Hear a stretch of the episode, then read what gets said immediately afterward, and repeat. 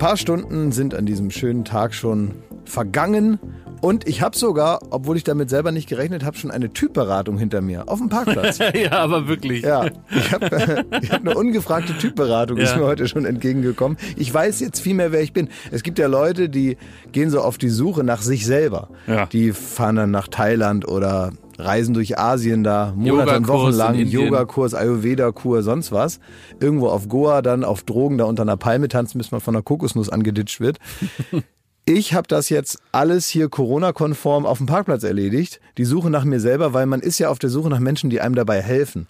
Und manchmal kommen sie in den verrücktesten Situationen. Klingt, als hättest du Jesus getroffen, aber es war ein bisschen anders. Ich war ja dabei. Naja, Moment, Ja, ja. wer weiß. Also gerade diese Orakel stimmt, und so. ja, klar. Gerade diese Orakel, die kommen natürlich in Menschengestalt. Ja, ja. Und so, aber sie haben jetzt auch gar nicht so tief in meine Seele hineingeblickt und jetzt auch gar nicht so viel da die Möbel umgestellt, sondern es ging um eine recht oberflächliche Sache. Du warst gerade dabei. Ja, von außen sah es so aus, als wäre eine rauchende Frau hier im Innenhof des Studios auf dich zugekommen und die hat dir einerseits einen Parkplatz angeboten, was ja sehr nett war und das hat schon mal eine Verbindlichkeit ins Gespräch gebracht, die du später, kurz Zeit später sehr bereuen solltest, denn es ging eigentlich über in eine Art Typberatung, ungefragt und es war so ein bisschen wie live Facebook, also so wie wenn Facebook-Kommentare in der Wirklichkeit passieren, also wo man immer so sagt, also so dreist, das würde nie jemand von diesen Kommentatoren dem wirklich ins Gesicht sagen. So dreist war es. Es ging, soll ich es sagen, Klaas? Es ging darum, dass die junge Frau festgestellt hat, dass ähm, Klaas Häufer Umlauf einen sehr, sehr ungeordneten Bart hat. Und dieser Bart sähe in allen Formaten auch ganz äh, fies aus. Und sie kann wirklich nur empfehlen, weil Klaas jetzt auch ein altes Gesicht hat. Dass sie Hat- das hat sie das Klaas, so gesagt? Ja, Ja. kein, also, dass Klaas den Bart bitte äh, Standepede abrasieren soll, weil er dann wirklich besser, es gäbe Leute, die ein Bart gut steht. Da habe ich gesagt, natürlich äh, mir. Ja, um mich da, um dieses, um das Unangenehme aus dem Gespräch zu lassen. Da ist sie aber gar nicht drauf eingegangen. Es gibt Leute, steht ein Bart, wunderbar. Aber du gehörst nicht dazu. Also, Der ich das, wie das ist. Der Klaas, das war, und da wurde über mich gesprochen, schon gar nicht mehr Ja, mit ja. mir, sondern an Jakob direkt, hat sie dann so mit der Zigarette und dem ganzen Qualm dann da gesagt, ähm, also ich sag, wie das ist, der Klaas, der war auch noch nie ein Barttyp. Ja, Noch nie. Was? Wie alt war die denn?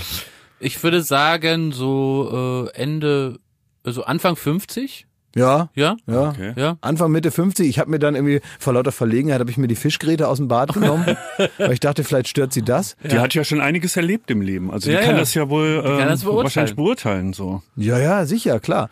Ähm, Ich sag's offen, wenn mir das passiert wäre, wäre ich auf dem Absatz umgedreht und heimgefahren, in, ins Bett gelegt, Decke drüber, fertig für diese Woche. Und, und Klaas hat das wirklich mit großer, großem Esprit und Werf einfach zur Kenntnis genommen und hat auch so ein bisschen wahrscheinlich im inneren Monolog gedacht, das ist eben so, wenn man im Fernsehen ist, da muss man sich den ganzen Käse reinziehen und hat da so ganz nett gesagt, ja, ja, nehme ich mir mal zu Herzen. Mhm, okay, ja, genau. Weißt du, an wem ich da gelernt habe?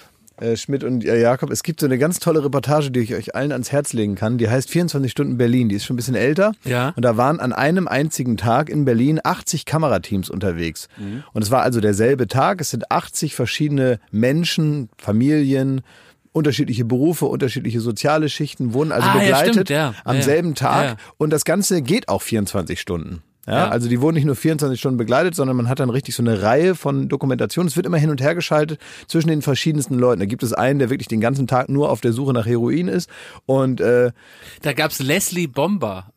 An den Namen kann ich mich noch erinnern. Ja. Die, weil die irgendwie, glaube ich, eine alleinerziehende Mutter war. Ja, und die genau. wird da begleitet. Ja. Exakt, die hat also Ja. ein paar Kinder zu versorgen, hat da super Stress. Dann gibt's den Typen, der die Pyronale organisieren möchte. Ich Dann bin da gibt es- auch zu sehen übrigens. Du bist da zu da sehen? zu sehen, ja. Da war bist du der Diplomat vom Gendarmen? So ist es ja. Nein, so wer es. bist du? Na, ich war da, hab da für Fritz gearbeitet, den Radiosender hier in Berlin. Und da wurde ich da, also in einem Schnittbild bin ich kurz zu sehen, habe mich verewigt in der Reportage. Ist ja irre. Und äh, wen man auch begleitet, ist der damalige Bürgermeister Klaus Wowereit. Ja.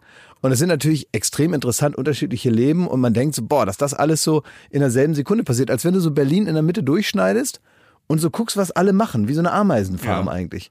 Und dann ist es so, du kriegst den ganzen Tag schon mit und denkst, boah, was hat der für einen stressigen Tag? Man baut auch ein bisschen Empathie auf mit dem Leben eines Politikers, gerade auch einem Regionalpolitiker, der ja natürlich die großen Entscheidungen macht. Als Berliner Bürgermeister ist man ja auch nicht irgendwer, sondern man hat auch schon mit der großen, auch nationalen Politik irgendwie mehr Kontakt als jetzt der Bürgermeister von Oldenburg.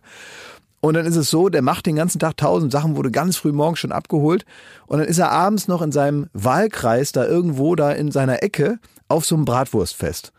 Da muss er dann auch Ah, noch hin. Ne? dunkel, ja, ja. Ja, und er hat wirklich schon so alles hinter sich, hat alles schon. Dann denkt er sich so oder weiß, er muss jetzt hingehen, ansonsten heißt der feine Herr Wowereit trinkt wohl nur noch Champagner aus dem, aus dem, äh, Stöckelschuh von aus dem Stöckelschuh. Sabine Christiansen. Ja, und geht äh, auf den Geburtstag von Regine Six und das war's. Ähm, und dann geht er da hin und absolviert das mit großer Bürgernähe, frisst da noch eine Bratwurst, haut sich noch ein Bier rein und denkt sich, na gut, jetzt kann ich auch mal gehen, wa? Und geht dann Richtung Auto und der Fahrer hält ihm schon so die Tür offen. Der ist schon so mit einem Bein im Auto. Ja. Und dann kommt noch eine an, so eine verrückte Christin, und will ihm unbedingt noch aus der Bibel was vorzitieren. die will ihm unbedingt noch was vorlesen, so eine Bibelstelle, die für ihn super wichtig ist für die nächsten Tage, damit er weiterhin der Klaus Wowereit und unser Bürgermeister bleiben kann. Alle er- Kameras auf ihn, sodass alle er Kameras, wo er nicht sagen kann, komm, schleich dich, du verrückter troll Eule. dich, du. Ja, es geht nicht, sondern da ist wirklich so eine mit so, mit so borstigen grauen Haaren, die so mit so einem irren Blick ihn anschaut und ihm sagt, dass ihm der Bart nicht steht. Nein, dass, dass jetzt hier diese Stelle in der Bibel wirklich super wichtig ist und diese Geduld, mit der er sich da wirklich das halbe Testament da anhört, die äh, nehme ich mir zum Vorbild, wenn es darum geht, mit Menschen umzugehen, die man vielleicht nicht kennt und die man gar nicht nach ihrer Meinung gefragt hat, aber die dann trotzdem was sagen. Neben vielen anderen Tatsachen wäre das, glaube ich, der Hauptgrund für mich, niemals in die Politik zu gehen. Wie oft, also ich komme ja hier Saarland, Rheinland-Pfalz, wie oft habe ich hier Kurt Beck auf irgendwelchen Weinfesten gesehen, da wie Ja? er da anstoßt. Ja, ja, und hier nochmal eine Schorle und dies und das. Und das ist der Horror. Also wenn ich mir vorstelle, du stehst da auf irgendeinem äh, äh, Marktplatz in der kleinen Stadt und musst da die Hände schütteln und mit dem noch ein Bier und das und dies und dort. Was du dir da für einen Blödsinn anhören musst, 24 Stunden, das sind wir noch gesegnet. Ne? Ich glaube, das ist dann so eine grundsätzliche Frage und da gibt es wahrscheinlich wirklich zwei Politikertypen, die entweder das so sehen wie ihre kleine Show und die so sagen, jetzt trinke ich halt mit denen die Weinschorle Gerd und ich esse so. ess die Bratwurst und ich umarme die hier alle mal durch und, und wir haben gute Fotos. Und jetzt äh, haben die so einen super Tag mit mir gemacht. Und dann gibt's glaube ich auf der anderen Seite die, die sich das wirklich zu Herzen nehmen und sagen, ach du Scheiße, ja, da muss man wirklich mal was tun. Und vielleicht auch schon, schon so ein bisschen wissen, also richtig kann ich da gar nichts tun. Und, und die werden dann so von innen aufgefressen. Ich habe manchmal das Gefühl, da, da, es gibt nur zwei Wege, das irgendwie aufzulösen. Und beide Wege würden mich auch, so, auch von innen irgendwie so verdorren lassen. Also kann ich mir auch gar nicht vorstellen. Weißt du, weil du wirst dann so beladen mit den Sorgen, ich weiß nicht, ob ich es verständlich mache, du wirst so beladen mit den Sorgen und entweder bist du dann jemand, der das so wegschiebt und sagt, nu ist auch gut und machst du so ein bisschen Bella Figura, ja, ja, ja und schön und, und alles gut und verpiss dich. Oder du nimmst das so richtig mit nach Hause, versuchst so ein Prozent davon zu lösen und dann äh, ist es ja doch nie genug. Naja gut, das ist eben das Prinzip Politik, dass man immer zwei Schritte vor, einen zurück macht, Mhm. wenn es gut läuft, manchmal auch drei zurück und zwei vor und dann mal gucken, ob es beim nächsten Mal besser läuft. Aber dieses Prinzip, dass man sagt, ich fahre da jetzt hin und ich weiß genau, wenn ich jetzt da in diese kleine Stadt als Bundesminister äh, mich da hinstelle auf diese kleine Bühne, da werde ich ausgepfiffen, da werde ich angeschrien. Ja, das Hier, kommt ja auch noch dazu, Jens ja. Spahn wohl letztens Ja, ja. angespuckt, was in diesen Zeiten jetzt, also unfassbar. da gibt's Zeiten, da hat es mehr Spaß gemacht, angespuckt zu werden, Ja. als jetzt ausgerechnet während einer Pandemie. Da muss ich aber wirklich sagen, da wäre ich lieber, also so, ich finde, das geht schon wieder. Weil Anspucken? Bist, äh, nee, anspucken natürlich nicht. Aber ähm, die Politiker in dem Rang, ja, die können sich das, glaube ich, leicht erklären. Die haben ihre Bodyguards dabei, ähm, die können sich auch sagen, so in meinem Beruf, ich muss äh, schwerwiegende Entscheidungen fürs Land treffen, das findet nicht jeder gut. Damit könnte ich leben, glaube ich. Das ist, finde ich, nämlich auch was das anderes. Schlimmere sind so Lokalpolitiker, Das meine ich also, nämlich, die wirklich genau. die ganze Kacke haben, die dasselbe abkriegen oder noch schlimmer, die müssen Bier trinken mit jedem Assi, der ihnen entgegenkommt und die aber weder die Vorteile haben, noch irgendwie für ihren Beruf, also so sagen können, ich bin halt ein Machtmensch, ich bin in der Zentrale der Macht, ich, ich lenke dieses Land etc. Das haben die alles nicht, sondern die haben nur die Scheiße. Ja, wir haben äh, jetzt übrigens eine kuriose Situation, wenn wir diesen Podcast hier veröffentlichen, dann ist äh, klar, wer zumindest mal in der Wahlnacht jetzt unabhängig von allen Komplikationen Stimmt, die ja. die Wahl äh, die in den USA gewonnen hat. Ja. Na, wenn es nicht so ein Aussehdebakel gibt wie damals bei Gore und Bush, ne? Ja. Da, da hat sich ja, glaube ich, noch eine Woche oder so hingezogen. Diese das kann ja sogenannten jetzt sein, Swing ne? States und dann hast du halt immer, auf die es dann ankommt und dann ist es immer too close to call, so sagt man ja. Ja. Ja. Werdet ihr denn heute Abend äh, die Wahl verfolgen, heute Nacht? Aber ich hatte mir so vorgenommen, das mal so zu machen, die ganze Nacht aufzubleiben. Weil spannend wird es ja auf jeden Fall. Ja, ne? mega. Und ähm, habe mich da so richtig drauf gefreut. Und dann gucke ich in meinen Kalender und jetzt gibt's hier so ein, so ein Meeting mit Joko und Klaas ab um 9 Uhr morgens. Danke. Danke dafür. Wirklich. Wir haben diese Meetings, die schaffen wir noch maximal dreimal im Jahr. So, wenn, wenn alle zusammenkommen, wie Ja. ein Familientreffen. Ja. Und ausgerechnet am Tag nach der Wahlnacht. Ja, nun. Ja, blöd. Ja, tut mir leid. Jetzt hast du uns aber, finde ich, auch moderativ hier voll in die Sackgasse gelenkt, Klaas, weil wir können jetzt einerseits beim Thema nicht bleiben, weil für jeden, der jetzt Freitag den Podcast hört, ist es halt so, so Ja, Gemutmaße und Generve, weil denkst du, ja, ich weiß es doch schon, es ist der Trump, es ist der, aber was wollt ihr denn? Was Ja. interessiert mich, was ihr Dienstag darüber gedacht habt? Naja, aber ich finde, man muss es zeitlich schon mal einordnen, dass wir hier über Herrn Wiechmann von der CDU reden, während da hier der Präsident ausgetauscht wird. Weißt du? Also irgendein so Hinterbänkler, unserem Politikblock. irgend so Hinterbänkler, Ja, ja. der da seine Ja, ja. Flyer ausdruckt zu Ja, Hause am heimischen Rechner. Ja, stimmt, Äh, hast recht. und äh, wir reden hier gar nicht über die, also an den Elefant im Raum irgendwie ignoriert. Ja, Ja, Habt deswegen ihr, habt ihr Bora 2 geguckt? Ja, Jakschama Schmidti. Ja, Xamat. Hab ich nicht gesehen. Nicht gesehen. Ähm, ein bisschen, ich will nur eine Sache mit dir kurz bereden, Jakob, Ja. wenn du ihn gesehen hast. Ne?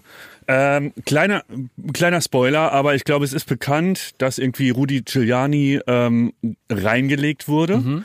in Form von, ähm, es wird eine, eine junge Frau zu, äh, zu ihm ins Interview geschickt und äh, Ehemaliger Bürgermeister von New York, dadurch berühmt geworden. ja und ne? Anwalt äh, von Trump, also wirklich Ja, ein- strammer äh, ein- Republikaner. Ja, strammer und hat auch einen, einen interessanten Wandel hinter sich. Ne? Ja. Also der wurde zu 9-11-Zeiten deutlich anders wahrgenommen als jetzt und Ja. äh, viele sagen, what went wrong, Rudy? Ja, er ist ein bisschen verrückt geworden, so über die Zeit. Und der wird interviewt von der Tochter ähm, von Borat. Und äh, die wurde so ein bisschen äh, hübsch gemacht und zurecht ge äh, geschminkt, ja. Und dann wurde sie auf sie ihn losgelassen. Und sie, sie sagt ihm die ganze Zeit, was er für ein toller Mann ist und ähm, oh, du mache alles gut, so in der Art. Ja. Und er lässt sich da so auf die Schmeicheleien so ein bisschen ein und sie, sie greift ihm auch öfter mal so ans Knie äh, bei einer Bestätigung und so. Und dann wird so ein bisschen, das kann man sich ja dann alles angucken, dann wird so ein bisschen haarig. Allerdings wurde mir, ich habe mir vorher, ich habe das auch gelesen, bevor ich es gesehen habe, und da war mir so, äh, da habe ich dir noch geschrieben oder euch geschrieben, Ja. wie kriegt der es immer hin? Also das ist irgendwie selbst mit dem zweiten Teil oder der hat Ali G gemacht und äh, Bruno und und und. Also dieses System Leute durch eine äh, mit einer Kunstfigur zu konfrontieren hat er schon öfter durchgespielt. Und trotzdem kriegt er plötzlich wieder Rudi Giuliani der wirklich jetzt nicht irgendeiner ist sondern äh, eine Hauptrolle spielt in der US-Politik so. Und wenn man dann den Film sieht, aber, ähm, und das fand ich so interessant, äh, wird so klar, wie es gemacht wurde. Die haben erst diese Lady, die gut aussehende Lady, haben die äh, ganz viele Interviews angefragt. Da wette ich mit. Also das ist jetzt eine Mutmaßung.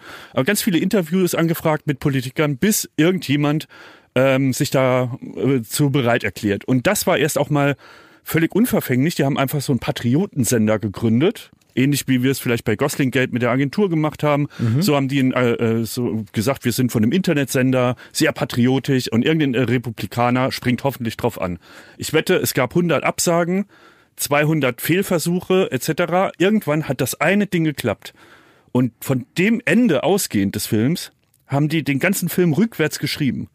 Ich wette mit euch, dieses Interview mit Giuliani war als erstes da und dann haben die sich erst den Plot der Story überlegt.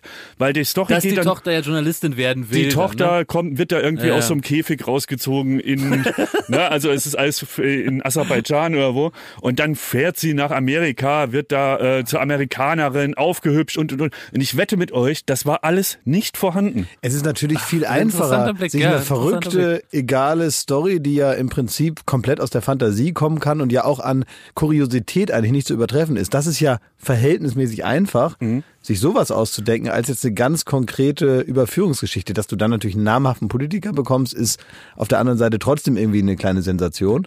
Ich wette, die hatten dieses Fest, auf dem äh, Borat singt. Ja. Und das Giuliani-Interview haben sich dann in den Raum gesetzt, haben gesagt, wie kriegen wir das zu einer Story?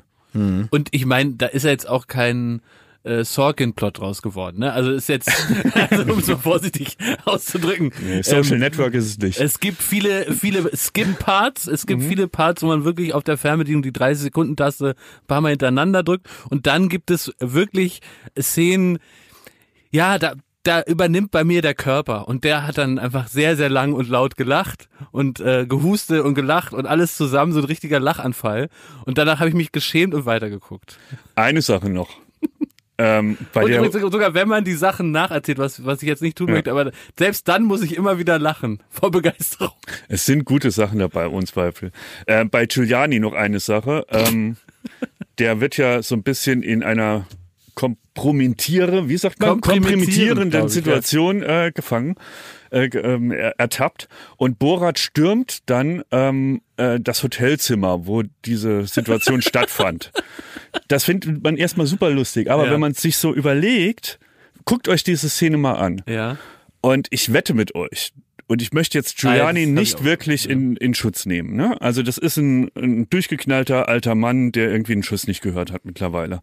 Aber ich glaube, Borat ist in dem Moment ins Hotelzimmer gestürmt, wo er gesehen hat, ah, jetzt ist es gerade zweideutig. Und bevor Giuliani die Situation wieder auflöst und man das nicht mehr als zweideutig lesen kann, sondern es irgendwie Ja. sich als halb so wild rausstellt, Ja. stürmt er das Zimmer, hat quasi die Szene auf dem Höhepunkt abgebrochen Ja. und Giuliani steht da, kann sich nicht rechtfertigen, kann nicht beweisen, dass er sich doch nur das ist jetzt ein bisschen Spoiler, das Hemd in die Hose gesteckt hat und das nicht weiteres war. In dem Moment kretscht er rein, weil er wusste, das ist jetzt der Höhepunkt der Szene. Und daran haben sie dann angeschlossen eine Flucht von Borat und der Tochter, die zu 1000 Prozent nachgedreht Mhm. war. Und einfach, wahrscheinlich hat es einen ganz unangenehmen Moment dort vor Ort noch gegeben. Das haben sie alles weggeschnitten, haben dann eine Flucht rangeschnitten, vermuten wir ja beide, ne? Mhm. Äh, die so zeitlich gar nicht im Zusammenhang stand. Naja gut, am Ende ist es ja auch ein Film, das ist ja das Ding. Ja. Ne? Also finde ich ja auch gut so, dass man Ja. sich halt jetzt überlegt, wie ist es denn am lustigsten Ja. und dass so ein paar dann, paar Szenen, die irgendwie jetzt auch nicht großartig anders zu interpretieren sind, ähm, ne, dass, dass man die dann sieht und dann gibt es wiederum andere, wo man eben nicht genau weiß und wo man eben auch mitdenken muss als Zuschauer.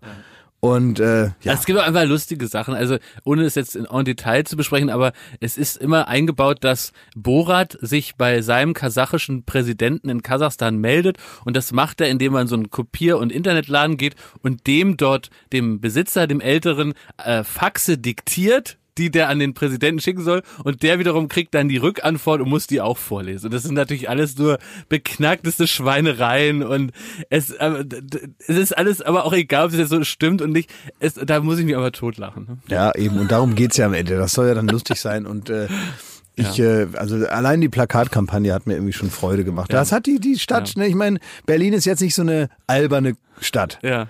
Ne? Berlin ist eine harte Stadt. Berlin ist eine dreckige, harte Stadt. Haben Und wir, eine uninteressierte, eine desinteressierte Stadt. ja, genau, haben wir ja, schon mal besprochen. Ne? So eine Stadt, der immer alles wurscht ist.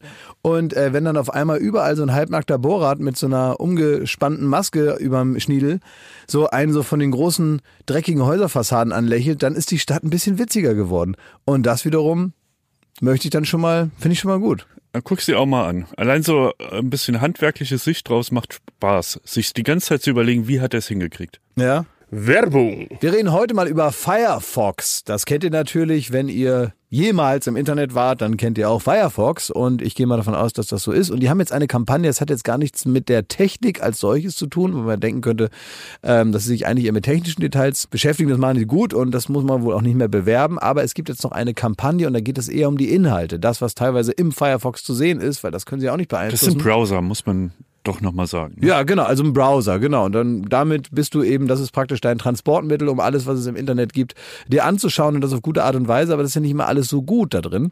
Ähm, und deswegen finde ich es eigentlich eine schöne Initiative von Firefox selber jetzt mal, ja, das Internet zumindest mal mit dieser Kampagne hier und da zu einem besseren Ort zu machen. Und da gibt es einen Text, den ich jetzt hier mal verlesen möchte, weil der eigentlich äh, das ganz gut auf den Punkt bringt. Aus Liebe zum Web. Wir lieben es, wir brauchen es, aber wir wissen es auch, das Internet ist fucked.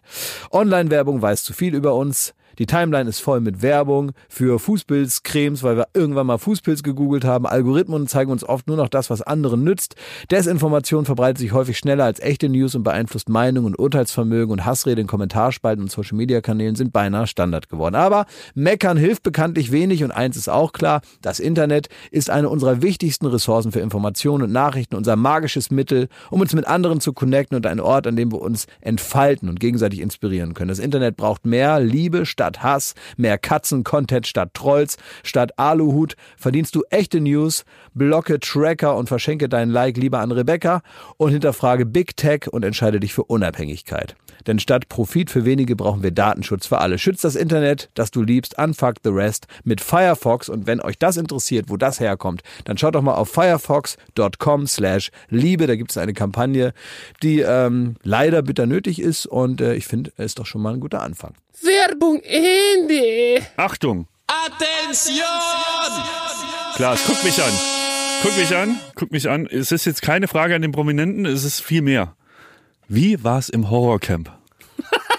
guck mich an, guck mich an. Lass den Blick nicht mehr abschweifen. Guck mich an und erzähl mir, du warst am Wochenende, wurdest du äh, von deinem Freund Sido und Knossi zum Horrorcamp irgendwo in den Schwarzwald in so ein Gruselhaus geladen. Ich möchte und da gar nicht von da, Freunden sprechen, ich möchte Familie. Ah ja, ne, ja, ja, Ja. ja. Und da hast du dich ins Auto gesetzt und bist da äh, 500 Stunden in den Schwarzwald gefahren Ja. und hast dich da ähm, ins Horrorcamp begeben Mhm. und das wurde live auf Stream, äh, auf Stream, auf Twitch gestreamt Hm, ja, Opa.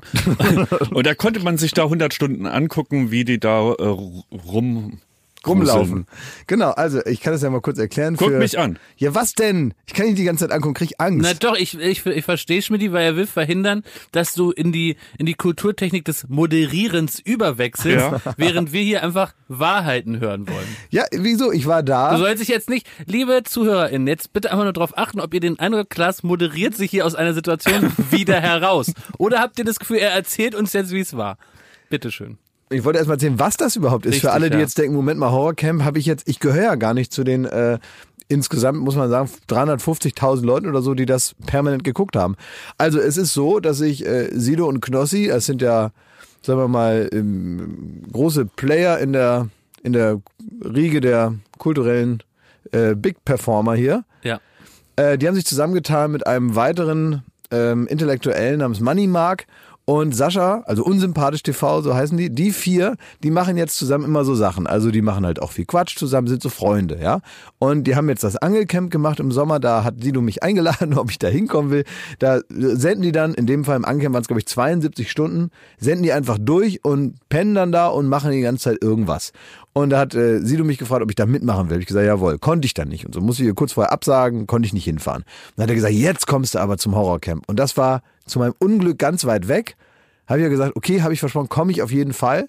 Und da haben die so ein altes, verlassenes Hotel, was glaube ich seit 2005 oder so nicht mehr in äh, Benutzung ist, haben die sich da genommen und in diesem Hotel soll es angeblich, das sagt auch der Typ, der das da verwaltet, da für die Gemeinde, da soll es spuken. Das geht vier oder fünf Etagen hoch, da ist ein Keller, da gibt's allerlei gruselige Räume und da haben die sich also eingerichtet, überall so Infrarot- und Nachtsichtkameras aufgehängt, da wo eben niemand ist. Überall Live-Kameras geschaltet. Genau, und ganz unten gibt es so eine Art Zentrale, da konnte man, da haben die in so Särgen geschlafen, die sahen ein bisschen aus wie so Cases von so äh, Musikern, also es sah gar nicht aus wie Särge, es sah eher aus wie so Sachen, wo man eine Gitarre reintut.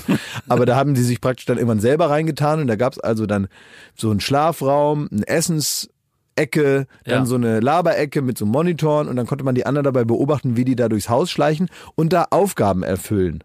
Das war das, so. Ja. Ja, und da habe ich dann mitgemacht und dann äh, und da bin ich dann hingekommen und dachte mir, hey, warum nicht auch mal sowas machen, ne? Ja, klar. Dann haben die 36 Stunden haben die äh, da im Horrorcamp sich gegruselt und ich habe da fröhlich mitgegruselt. Ja. Also war das jetzt moderiert oder habe ich das einfach bloß Nee, erzählt? hast du gut erzählt. Hast Ja. du gut erzählt.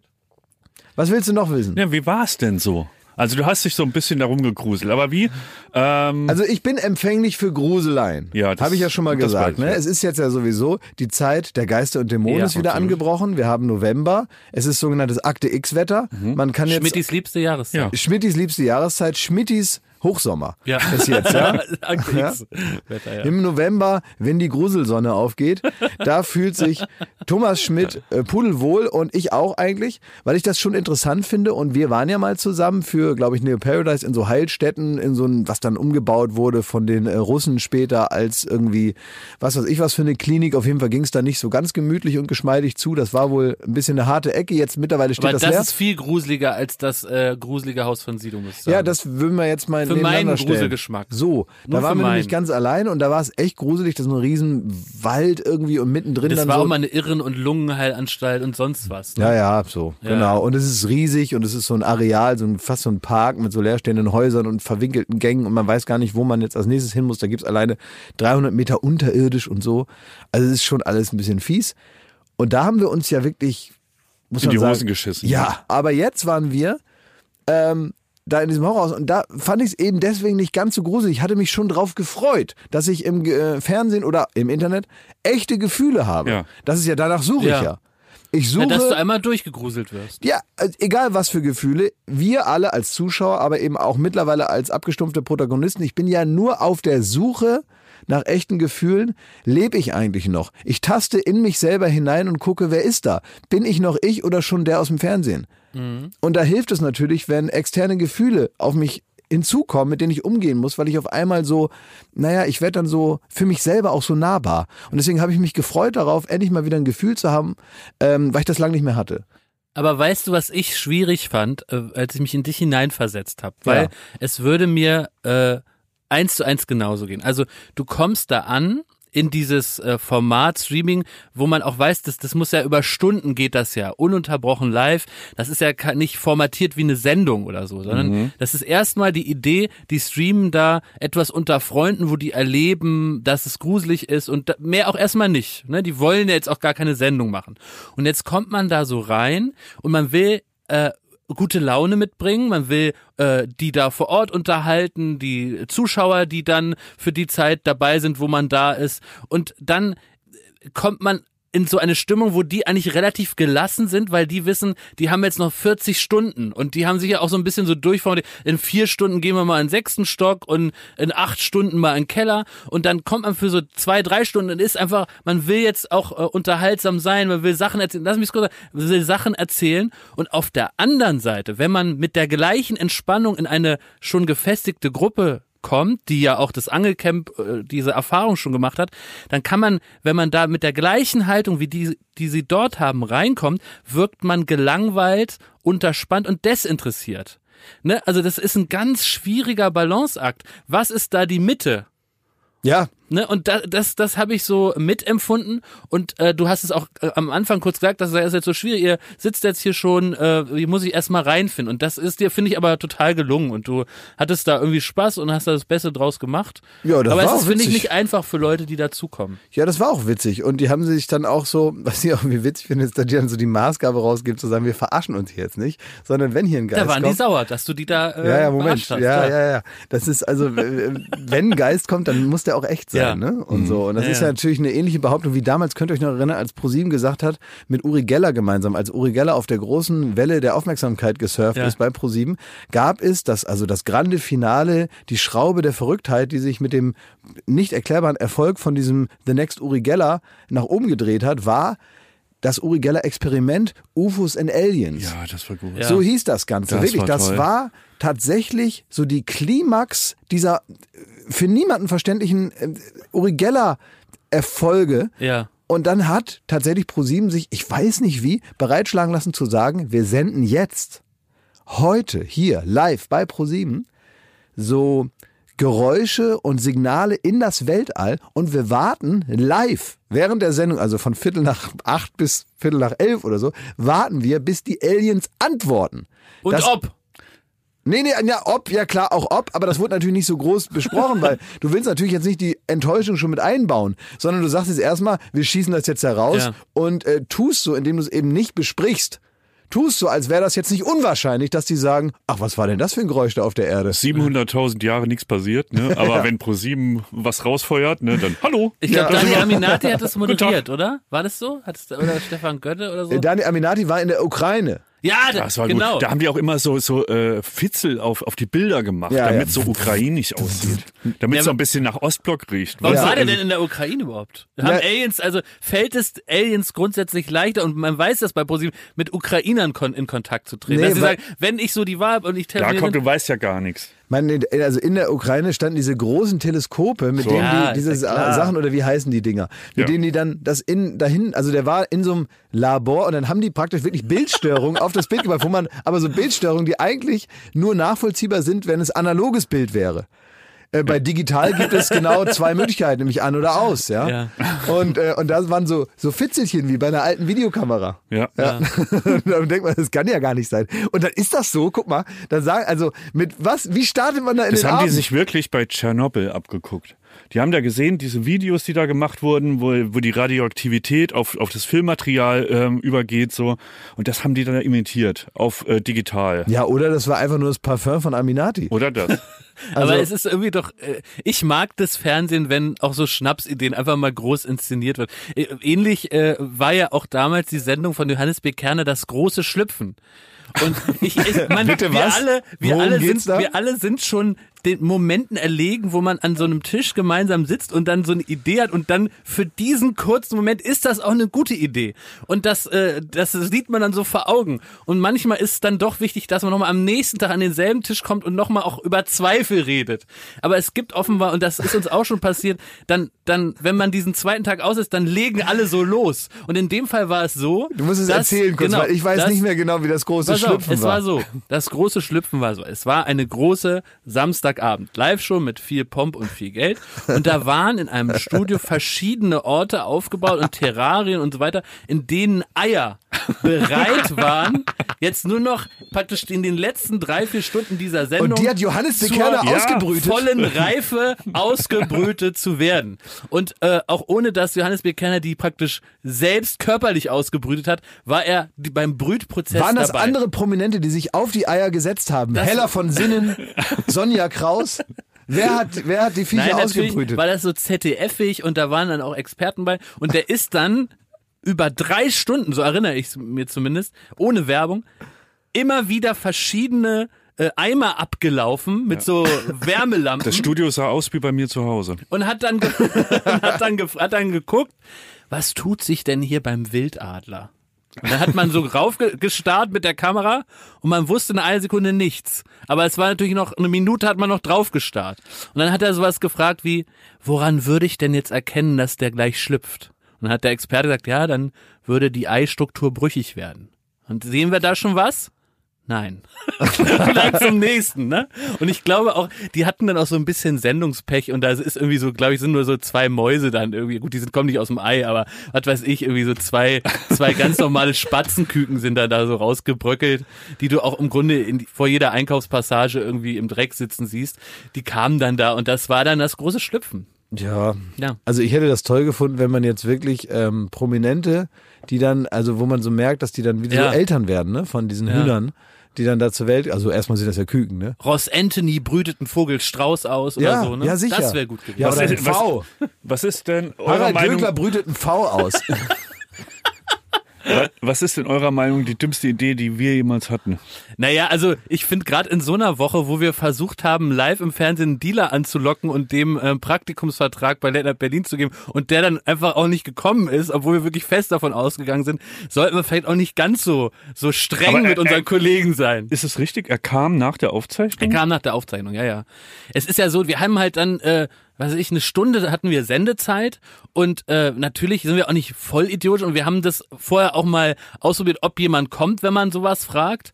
Äh, und normalerweise kommen solche Leute wohl innerhalb von 30 Minuten. Deswegen konnte man eben absehen, der, der muss dann irgendwann muss der kommen. Und wir hatten eben das Pech, dass der dann äh, äh, 10, 15 Minuten nach Sendeschluss kam. ja. Und dann haben wir natürlich da nicht noch groß rumgewedelt mit dem Vertrag und haben uns einfach verpisst. Habt ihr da das Koks gekauft und habt ihn wieder heimgeschickt? Oder wie? Wir haben da nichts gekauft, um Gottes Willen. Nein, das war ja auch, das muss man auch nochmal sagen, es war ja nie der Plan, Drogen zu kaufen, sondern es war der Plan, jemandem mal eine andere Chance zu geben, der vielleicht in seiner verengten Weltsicht nur die eine Chance sieht. ja. Ja, Herr Kerner. Ja, Ja. Genau wie es bei Kerner ging es ja auch um äh, das Wunder der Geburt. ja das Wunder Ja. der Geburt. Da ja. ging es ja gar nicht darum, dass irgendwelche Omas sagen, ach guck mal, die süßen zugeklebten Küken da. Aber ich glaube, wir haben auch schon andere Scheißideen gehabt. Also Ja. ich weiß nicht, was die Idee war, aber äh, ich erinnere mich noch an die Szene, da haben wir auch schon mal hier drüber gesprochen, dass Marc Benecke, der äh, wirklich geschätzter Wissenschaftler ist, in irgendeinem Schlammbottich ge gerestelt Oder hat. noch schlimmer, als ich weiß nicht mehr, es gibt so ein, ich weiß wirklich nicht mehr, wieso wir das gemacht haben. Es war so eine Art Schlauchboot und da war so ein Hochsitz drauf. Und auf diesem Ja. Hochsitz saß Joko. Mit einem Zylinder. Und der hatte einen Zylinder auf, einen ganz großen. Und dann hatte der so eine Torte in der Hand. Ja. Und dann hat er immer gesungen, ich habe eine Torte und die ist aus Sahne. ja, das und war eine legendäre Melodie, ja. Und dann habe ich dieses Boot mit offenbar vorinstalliertem Feuerwerk versenkt. Ich habe auf irgendeinen so Knopf gedrückt, da hat es so richtig geknallt und gefaucht und ge geraucht da. Und dann ist der mitsamt diesem Aufbau, den ich da gerade, ist der untergegangen. Und mir will sich bis heute nicht mehr die Erinnerung einstellen, weshalb ich das nochmal gemacht Ja, habe. aber das, das hat ja so einen, so einen gesunden Dadaismus. So, das, das würde ich sogar noch einen Haken dran machen. Aber es gibt ja auch Sachen, wo wir uns wirklich auch wochenlang noch schämen Oh oder ja. auch noch jahrelang denken, was hat uns da geritten? Warum haben wir diese Was denn Scheiße zum da? Beispiel? Ich überlege, aber ich hatte so, ich habe so oft das Gefühl, ich kam aus dem Schnitt, habe gedacht, Alter, ich schäme mich, ich kann die Sendung am Montag kann ich nicht Wir gucken. haben mal, Also wo ich mich extrem geschämt habe, wirklich extrem und das ist jederzeit wieder in meinem Bauch zu reaktivieren, dieses Gefühl ist, als du Joko äh, angerufen hast, als er die Newstime moderiert hat. Weil das ein spontan, wenn ich du wäre, war und ich weiß nicht mehr genau, warum ihr euch da wie in diese Situation gebracht habt, aber das war so peinlich und so schrecklich, weil ich war ja mit Joko bei der Newstime. Wir haben den dann begleitet da einfach nur, ne? Und dass, dass du dann da angerufen hast, das war so grauenhaft, weil es war ja zu irgendeinem Zeitpunkt auch klar, dass es passieren sollte. Und äh, wir mussten dann noch vor Ort diesen Chefredakteur noch so anlügen, was man wirklich nicht macht. Und, und dann aus irgendeinem Grund wolltest du, dass Joko noch so eine Warze trägt. Äh, und Ich weiß auch nicht mehr warum. Da kann und ich dann, mich gar nicht mehr Und dann hat der. Chefredakteur uns gefragt, und sag mal, äh, warum hat denn der da so eine Warze? Hat der die immer? Und haben gesagt, ja, ja, das ist normal. Das ist komisch, ja, klar, die ist immer da. Und dann hat er gesagt, und das läuft hier auch alles sauber ab heute, ne? Ich gesagt, Das ist selbstverständlich. Und dann ist das alles überhaupt nicht sauber abgelaufen. Es war alles grauenhaft peinlich. Und da war eine Stimmung nach dieser Sendung, das hat mich von innen aufgefressen. Dann mussten ich und mein Kollege Daniel noch zum Chefredakteur von der Newstime und der hat uns völlig zu Recht eine halbe Stunde lang angeschrien. Völlig zu Recht. Und er hat gesagt, ihr habt in diesem Beruf nichts verloren. Ihr habt gar nichts verstanden. Hat er gesagt. oh, weißt du, wer mich mal aus dem Fernsehen entlassen hat? Der Manager von Marianne Rosenberg. da habe ich Silvester am Brandenburger Tor moderiert. Stimmt, die Zeiten gab's ja auch. Ja, Ja, ich Im war- ZDF. Naja, klar, irgendwann war ich auch mal beim ZDF, äh, bis mir diese Schuhe zu klein wurden. Und äh, ich habe also bei ZDF Neo gearbeitet und wenn es einen Job gab, den keiner machen wollte, den mittlerweile, glaube ich, Johannes Bekerner, Andrea Kiewel, jetzt Corona erspart es ihm wahrscheinlich. Liebe aber, Grüße. Liebe Grüße, alles Gute, alles Liebe. Aber äh, es gibt ja immer diese große ähm, Feier da am Brandenburger Tor. Ne? Ähm, da kommen dann eine Million, ich nenne sie mal Leute, und gucken sich dann diese Show an und da ist auch immer eine exquisite Bandauswahl, weil natürlich haben immer genau die Bands Zeit, Silvester zu feiern, die nicht genug, also die, die genug Auftritte haben so übers Jahr, die müssen nicht auch noch Silvester am schönsten Partytag privat des Jahres dann arbeiten, ne? Und so, und das heißt, die haben immer einen Super Act, für den die das ganze Geld ausgeben. Das war in dem Fall mal die Pet Shop Boys oder mal die Scorpions, das waren die Guten. Und vorher war so Hermes Hausband abwärts. Ne? Füllmaterial. Ja, halt so Füllbands. War genau. es dann aber die echte volle Besetzung von der ja, Hermes weiß doch Hausband? der Kuckuck nicht, ich weiß nicht. Oder war nur der Bruder vom Sänger? Also wenn da, selbst wenn das irgendwie äh, Culture Candela in so einer Kuh- mit so einem Kuh-Cowboy-Hut gewesen wären, hätte ich es nicht gemerkt. Also woher weiß ich denn, wie irgendwie die Hermes Hausband aussieht? Das sind irgendwelche Leute, die so aussehen wie Rednecks, nehme ich an. Vielleicht. Aus Holland aber, glaube ich. sind Irgendwelche aus Holland, die sonst Musicals machen. Die Herpes Hausband. Die Herpes Hausband sind 25 Leute, die sich abwechseln, ja. Und immer aufpassen müssen, nicht gleichzeitig an zwei Orten auftreten. Ja. Also, die machen dann da ihren Kram. Und äh, zwischendurch sage ich dann, jawohl, ja super, hier gibt's noch ein Auto zu gewinnen und so weiter. Ähm, und dann habe ich irgendwie, irgendwie um halb zwölf oder viertel vor zwölf kam dann Marianne Rosenberg. Und ich war mir gar nicht so, also ich meine, so er gehört zu mir. Ähm, ist ja wirklich ein Hit, quer durch alle Generationen, quer durch alle sozialen... Evergreen. Evergreen, Komm, ja. sing's an. Er gehört zu mir, wie dein Name. Mein an, Name. Mein Name an der Tür. Und ich weiß, du bleibst hier. Genau. Nicht vergesst sich diesen Ja, okay, ersten. danke. Na, na, na, na, na, Danke, na. Jakob. So, Ist es danke. wahre Liebe, die nie mehr vergeht. So geht das. So. Und dann habe ich also diesen Auftritt anmoderiert und habe Provoziert Typ. und hab sowas gesagt wie, ähm, weil es ist nämlich auch ein großer Hit in der in der in der Gay Community, ja. Also da ist auch er Das gehört ist auch zu bekannt. Mir. Das- ja, ja, ja, ja. klar, so ist ja eine wahnsinnige Ikone da so, Ja. ne?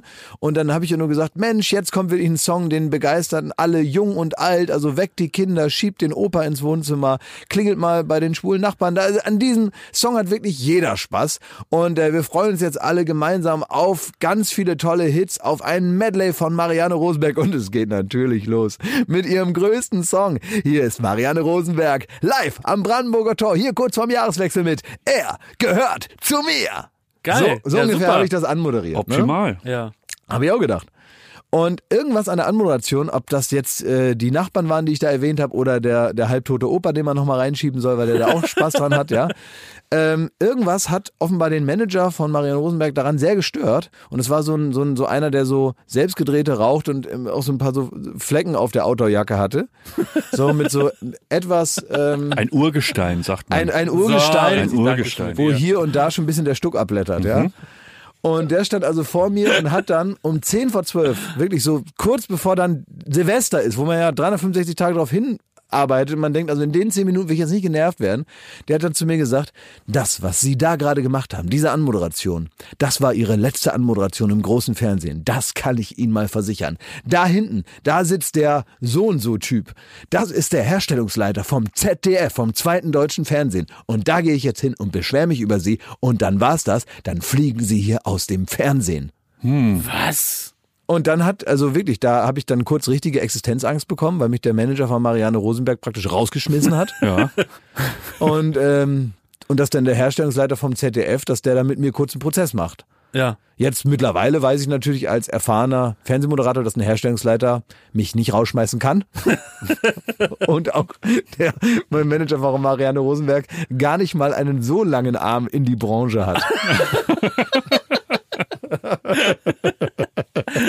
Aber so um 10 vor 12 hat's schon genervt, ja. Also da wollte ich anstoßen. Ich bin dann tatsächlich um kurz nach 12 als Ausgleich bin ich einfach einem von den Scorpions um den Hals gefallen. Ich weiß jetzt aber nicht mehr, welches Jahr das war. Kann auch sein, dass es ein Jahr später war. Werbung. Wir haben hier gerade gelesen Michelin und da kenne ich schon jemanden, dem hier schon das Wasser im Mund zusammenläuft und dabei ist es Michelin, oder? Äh, ne, äh, Ich sag am liebsten Michelin. Michelin. Michelin, das, äh, es ist ja wieder die Zeit. Also Von im Saarland, da gibt's äh, direkt an der Grenze gibt's ein Werk von, Michelin. nee, die sagen immer, wir gehen zur Michelin. Echt? Ja.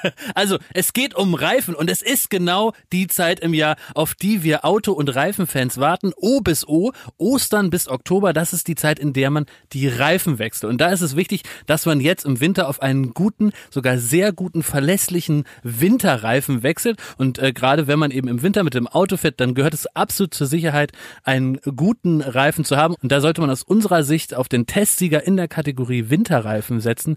Der kommt nämlich äh, wie sehr häufig von Michelin in diesem Jahr. Ja, schreibt man Michelin, ja, weil ihr das mal gehört habt. Michelin, Michelin, ne? das ist ein bisschen schwierig zu sagen. Das ist ein E M-I-C-H-E-L-I-N.de. Und jeder, der schon mal im Winter gebremst hat und dann ist das Auto noch zehn Meter weiter gerollt, als man gedacht hat, weil man die falschen Reifen drauf hat, der ähm, sollte sich an diesen Schreck erinnern und jetzt auf gute Winterreifen wechseln. Genau, es ist wichtig, es ist sicherer und ähm, es ist vor allen Dingen auch qualitativ hochwertig, wenn ihr das hier macht. Also guckt doch mal auf www.michelin.de, alle Informationen und alles, was ihr dazu wissen müsst, gibt es in den Show Notes und äh, man kann sich sogar noch achtfache Miles in More Prämienmeilen sichern. All das könnt ihr euch da nochmal genauer anschauen. Viel Spaß damit und allzeit gute Fahrt. Damit der Winter sie nicht kalt erwischt. Werbung Ende. Da fällt mir ein, so ähm, in unserer Branche ist es immer wieder Thema, dass auch, äh, sagen wir mal, junge Kollegen, die vor der Kamera sind und so, ähm, immer auf der Suche sind nach dem, nach dem richtigen Management. Und Klaas, du hast ja auch ein dubioses Management, muss Ja. man sagen. Ja. Ähm, was musst du den jungen Kollegen raten, worauf sie achten sollen, wenn man so ein Management Also aussucht? Management Was machen ja, die überhaupt? Ja, also mein Management macht ja mehrere Sachen vor allen Dingen. Also das ist Management ist nur eine Sparte, die machen auch noch Autovermietung und leichtere Hausmeistertätigkeit.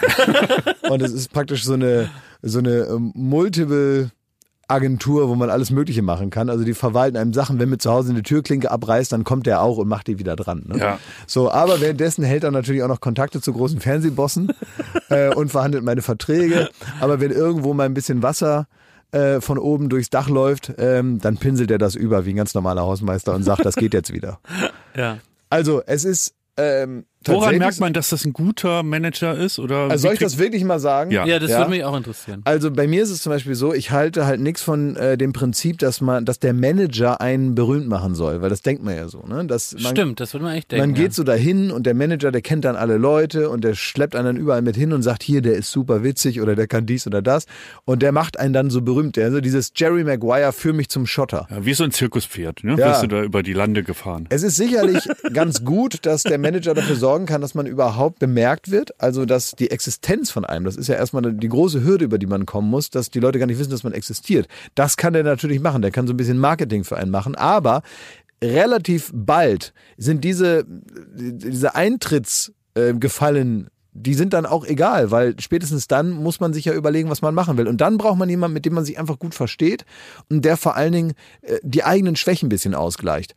Also ne, zum Beispiel eine Zuverlässigkeit, eine Stringenz, eine Beratung, vielleicht auch ein objektiver Blick von außen manchmal. Und man sagen, ah, das würde ich jetzt nicht machen. Jemand, dem es auch egal ist, ob man jetzt das schnelle Geld macht, sondern der so ein bisschen perspektivisch überlegt und sagt, komm, das, da könnten wir uns jetzt alle von irgendwie, vielleicht mal irgendwie, äh, könnten wir davon mal ein Wochenende nach Sylt fahren. Aber wir lassen es jetzt, weil es halt sehr dumm ist, diese Sache. Ja. Und äh, das kann man natürlich später immer gut sagen, dass man sich definiert über die Absagen. Das ist natürlich in so einem Moment, wo man nichts hat, ist das sehr viel schwieriger. Ich kann mich nur erinnern, dass ich mal bei Viva war und dann kam äh, von einem Sender mal die Anfrage, ob ich nicht eine Neuauflage vom Familienduell machen will. Oh, das hast du abgesagt? ja. Nein! Ja, das hieß aber auch noch so betrügerisch noch so anders. Das hieß so fünf gegen fünf oder sowas. Weil es halt zwei. Und das hast du abgesagt. Bist du bescheuert? ja. Hat hast du Ansa das gesagt? Halt, stopp, nein, ich mach die, die besten Clips im Umlauf. Das ist mein Ding, hast du dir dann gedacht. So, und deswegen sitzen wir hier. Weil manchmal muss man auch wissen, welche Scheiße man eben machen muss, um sich eine weitere Stufe auf der Treppe Richtung richtige Sendung dazu zu bauen. Ja? Ja. Und, Und, das warum wolltest nicht, du 5 gegen 5 mit Familien nicht machen? weil das scheiße ist und weil das bei RTL 2 lief. Und die Okay. haben gefragt, ob ich hier der neue Werner Schulze-Erdel werden will. Ja. Und dann habe ich so kurz in mich reingehorcht als 24-Jähriger und habe gesagt, nein, möchte ich nicht. Da sitze ich lieber hier in meiner Bude und äh, hoffe, dass es Weihnachtsgeld gibt bei Viva. Also, wenn es eine Neuauflage gibt vom Familienduell, ich würde das sofort kostenlos moderieren. Ja, jetzt.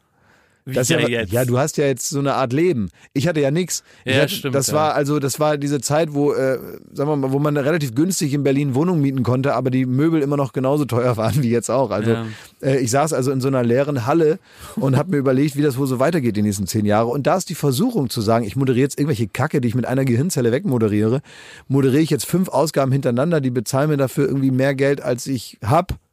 So, äh, warum Naja, nicht? und dann bist du halt der müllige äh, Typ, der so müllige Sendungen moderiert, jetzt mal unabhängig von dem Beispiel. ja, man und, macht auch keinen und, Spaß. Naja, aber unabhängig davon ähm, hat man gar nicht die Möglichkeit, im Ansinn von irgendwem zu steigen, dass jemand einem vielleicht eine Chance gibt, was Gutes zu machen. Ja, das kommt auch dazu, Das dass man ja sich natürlich dazu, für ja. den ersten Eindruck hat man keine zweite Chance. Und Ja. wenn man der Trottel in einem billigen Anzug ist, der da 5 Ja. gegen 5 oder Familienduell 2 moderiert, was jetzt ja auch nicht von großem Erfolg gekrönt, weil irgendeiner hat es dann vermutlich gemacht, nehme ich mal an. Äh, aber das wissen wir jetzt zu Recht nicht mehr, wer oder wann das war. Und das meine ich, also dass man über solche neuralgischen Punkte dann vielleicht auch mit jemandem sprechen kann und dass dieser Manager einem einfach hilft, alles auf Reihe zu kriegen. Darum geht's eher. Also ich habe nicht so den Eindruck, man muss so einen haben, der dann da irgendwie im Brioni-Anzug mit dem Goldzahn da sitzt, eine Zigarre raucht und sagt, hier, mein Freund, da gehst du jetzt mal hin, da gehst du mal schön schick essen da mit dem Herrn so und so und danach kriegst du hier und bist Millionär. Also man kann wirklich sagen, ähm, auch wenn unser Einblick jetzt doch, der ist, äh, man kann sagen, wir, äh, wir haben damit schon öfter in Kontakt gehabt. Es gibt die dubiosesten Manager. Also wo du dir wirklich denkst, die arme Sau, ne? Die wissen zwar, die kommen gerade irgendwie aus dem Sommercamp oder so oder aus dem äh, Sommerhaus oder ähnlichem. Ähm, die haben jetzt eine kurze Zeitspanne, wo das Eisen heiß ist, so. Wo die halt irgendwie versuchen müssen, sich einen Promi-Status zu erarbeiten oder den zu festigen. Ja, ja. Und dann haben die aber auch immer, das Schlimmste ist immer, wenn so die, das ist der, der Jugendfreund, so mit dem er damals irgendwie au- auf die, äh, die Realschule gegangen ist. Und dann ist er auf plötzlich, ist der Manager. Prominenter. So. Ja gut, da scheitert es dann an der Kompetenz, ne? Aber es gibt ja auch noch die... aber die, auch du, doof. Du, ja, ja, klar, aber das ist ja wenigstens noch irgendwie so lieb, weißt du, wenn einer zu blöd ist, das zu machen, so, dann kann man ja noch sagen, na gut, hat nicht geklappt. Aber es gibt ja auch die richtigen Verbrecher, die dann aus dem Gebüsch springen und sagen, haha, da bin ich. Mhm. So, die dann so um diese ganzen äh, Kurzzeitprominenten so herumschleichen, denen irgendwelche Halsabschneider, dubiosen Nepper, Schlepper, Bauernfängerverträge Mhm. unterschieben, die unterschreiben das dann, kriegen erstmal irgendwie so ein bisschen Geld hingelegt, starren die dann so drauf und denken, oh, das ist ja geil, haben aber gar nicht gemerkt, dass sie währenddessen hier im Kleingedruckten mehr oder weniger alles abgegeben haben und dann geht das Getingel los, ja. Dann wird die Kuh gemolken, solange sie Milch gibt, take the money and run und weg ist er. Ne? Naja, da muss ich aber auch sagen, wenn man, glaube ich, die Ambitionen hat, in irgendeiner Form äh, prominent zu werden oder im Fernsehen äh, eine Rolle zu spielen oder was weiß ich, vielleicht auch bei YouTube. Und ich glaube, wenn man jetzt nicht irgendwie das Selbstbewusstsein und so gefestigt ist und irgendwie denkt so, nee, ich habe einen Karriereplan und ich will da und da äh, irgendwann mal landen und den verfolge ich relativ stringent und umgebe mich mit Leuten, die irgendwie äh, gut für mich sind und die dasselbe Ziel verfolgen, dann ist, glaube ich, die Gefahr auch groß, dass man halt einfach ähm, so sich nicht traut, auch dubiosesten Typen irgendwie eine Absage zu erteilen. Weil man denkt, vielleicht ist das genau meine Chance, die ich jetzt liegen lasse. Und natürlich ist das eine Scheißsendung, die ich da jetzt mache. Und ich muss mich entwürdigen und ich muss dies und das. Aber vielleicht ruft mich morgen niemand mehr an, wenn ich jetzt schon in meinem Status als Prominenter schon so als schwierig gelte. Ja, es kommt darauf an. Und das sind diese zwei verschiedenen Arten von Menschen, die irgendwie ins Fernsehen wollen. Also diese zweite Art, die du gerade so ein bisschen anskizziert hast, ja, diese andere Form prominent zu werden, die ist ja in den letzten Jahren, ist ja die Möglichkeit da noch viel größer geworden und auch das Einsatzfeld ist ja viel mehr geworden, ja. Naja, also so Leute, die bekannt werden wollen um des Bekanntsein Willens. Ja. Die jetzt gar nicht so denken, ach, sowas würde ich gern mal machen. Und natürlich geht damit einher, dass man bekannt ist, weil klar, das fin- findet ja im Fernsehen statt, sondern dass du jetzt nicht denkst, das wäre jetzt mal geil, wenn ich sowas mal machen könnte oder das wäre mal so ein richtiger Traum, sowas möchte ich mal vielleicht moderieren oder spielen oder machen oder in einem Film, einer Serie oder so. Man hat doch irgendwie so eine Idee davon, was in einer idealen Welt super gut wäre. Und wenn man das hat, und das klingt so einfach, aber das muss man erstmal haben und alle anderen Sachen muss man dann diesem Prinzip unterordnen und sich dann überlegen, wie schaffe ich es denn? Ich persönlich, aber eben auch mit meinem Umfeld, diese eine Sache, die ich mir da vorgenommen habe, egal jetzt mal wie hochgestochen die ist und vielleicht klappt die auch gar nicht, aber auf dem Weg dahin passieren vielleicht andere Sachen, die schon mal in die Richtung gehen. Und so muss man sich dann auch organisieren. Und dann bringt es auch nichts von einem zum anderen zu hüpfen, weil er denkt, oh, der holt ja jetzt hier gar nicht die fetten Aufträge aus Hollywood ran. Äh, ich bin seit 17 Jahren, äh, ja, bin ich hier mit, mit, mit meinem Management zusammen. Und das ist auch gut so. Und das würde ich auch nicht ändern. Und Aber- dieses Hin- und Hergehüpfe, also so nach dem siebten Management muss man vielleicht auch mal überlegen, ob man selber das Problem ist. Aber äh, wie machst du, wie hast du das so festgemacht? Ich weiß damals, als da hast du tatsächlich äh, die die die besten Clips im Umlauf. Das war so eine Clipshow. Die ist jetzt auch egal. Da standest du vor einem Greenscreen rum. Das war gar nicht und so da, schlecht. da liefen irgendwelche Werbeclips, die lustig sind. Da hast du gesagt, die sind lustig. Ja. Platz neun. So in der Art. Und das war das erste Ding, glaube ich, was du so für Pro7 gemacht hast. Und bis dahin waren wir halt einfach, oder du vor allem bei MTV, bei Viva etc. Und da hast du mir das damals auch erklärt. Das ist jetzt keine Sendung für die Galerie. Ne? Da, die, die, da wirst du keinen Fernseher auf deinen Grabstein äh, bauen und die abspielen in Dauerschleife. Aber ähm, das muss man halt auch manchmal machen, um so einen Fuß in die Tür zu kriegen und damit bei Pro7 auch so das Bewusstsein ist, ah, der Typ da von Viva, das ist ein Name, den können wir uns mal merken. Ja, vor allem, die lassen ja irgendeinen so einen Typen, den sie sich da, da aus dem Musikfernsehen holen, von dem sie so, so denken, der kann vielleicht bisschen was machen da und so. Der macht jetzt natürlich dann nicht so eine teure Sendung. Man muss ja auch äh, im Sinne des Senders denken. Das war die billigste Schrottsendung, also Schrottsendung im Sinne auch der Produktion, die man machen kann. Da stehst du von einem Greenscreen. Ich habe mir dann so herausverhandelt, dass ich die Texte selber schreiben darf, dass da nicht irgend so ein Autor kommt und sagt, ich schreibe dir da was Witziges. Scheinblöd haben sie auch noch gespart. Ja, genau, wollte ich auch gerade sagen. Haben Sie sich gefreut? Ja, aber das ist ja, das ist Haben so auch, hart getan, Ja, aber vielleicht auch mal, auch mal so ein. Tipp, ja. Selbst wenn man selber jetzt nicht der beste Autor der Welt ist, immer noch besser, man schreibt selber und man ist wenigstens erkennbar, selbst wenn das so eine komische Sendung ist, als man selber. Gerade in so einer unnatürlichen Sendung, die jetzt nicht von mir lebt, sondern von der Idee, dass einer Bock hat, lustige Werbeclips zu gucken.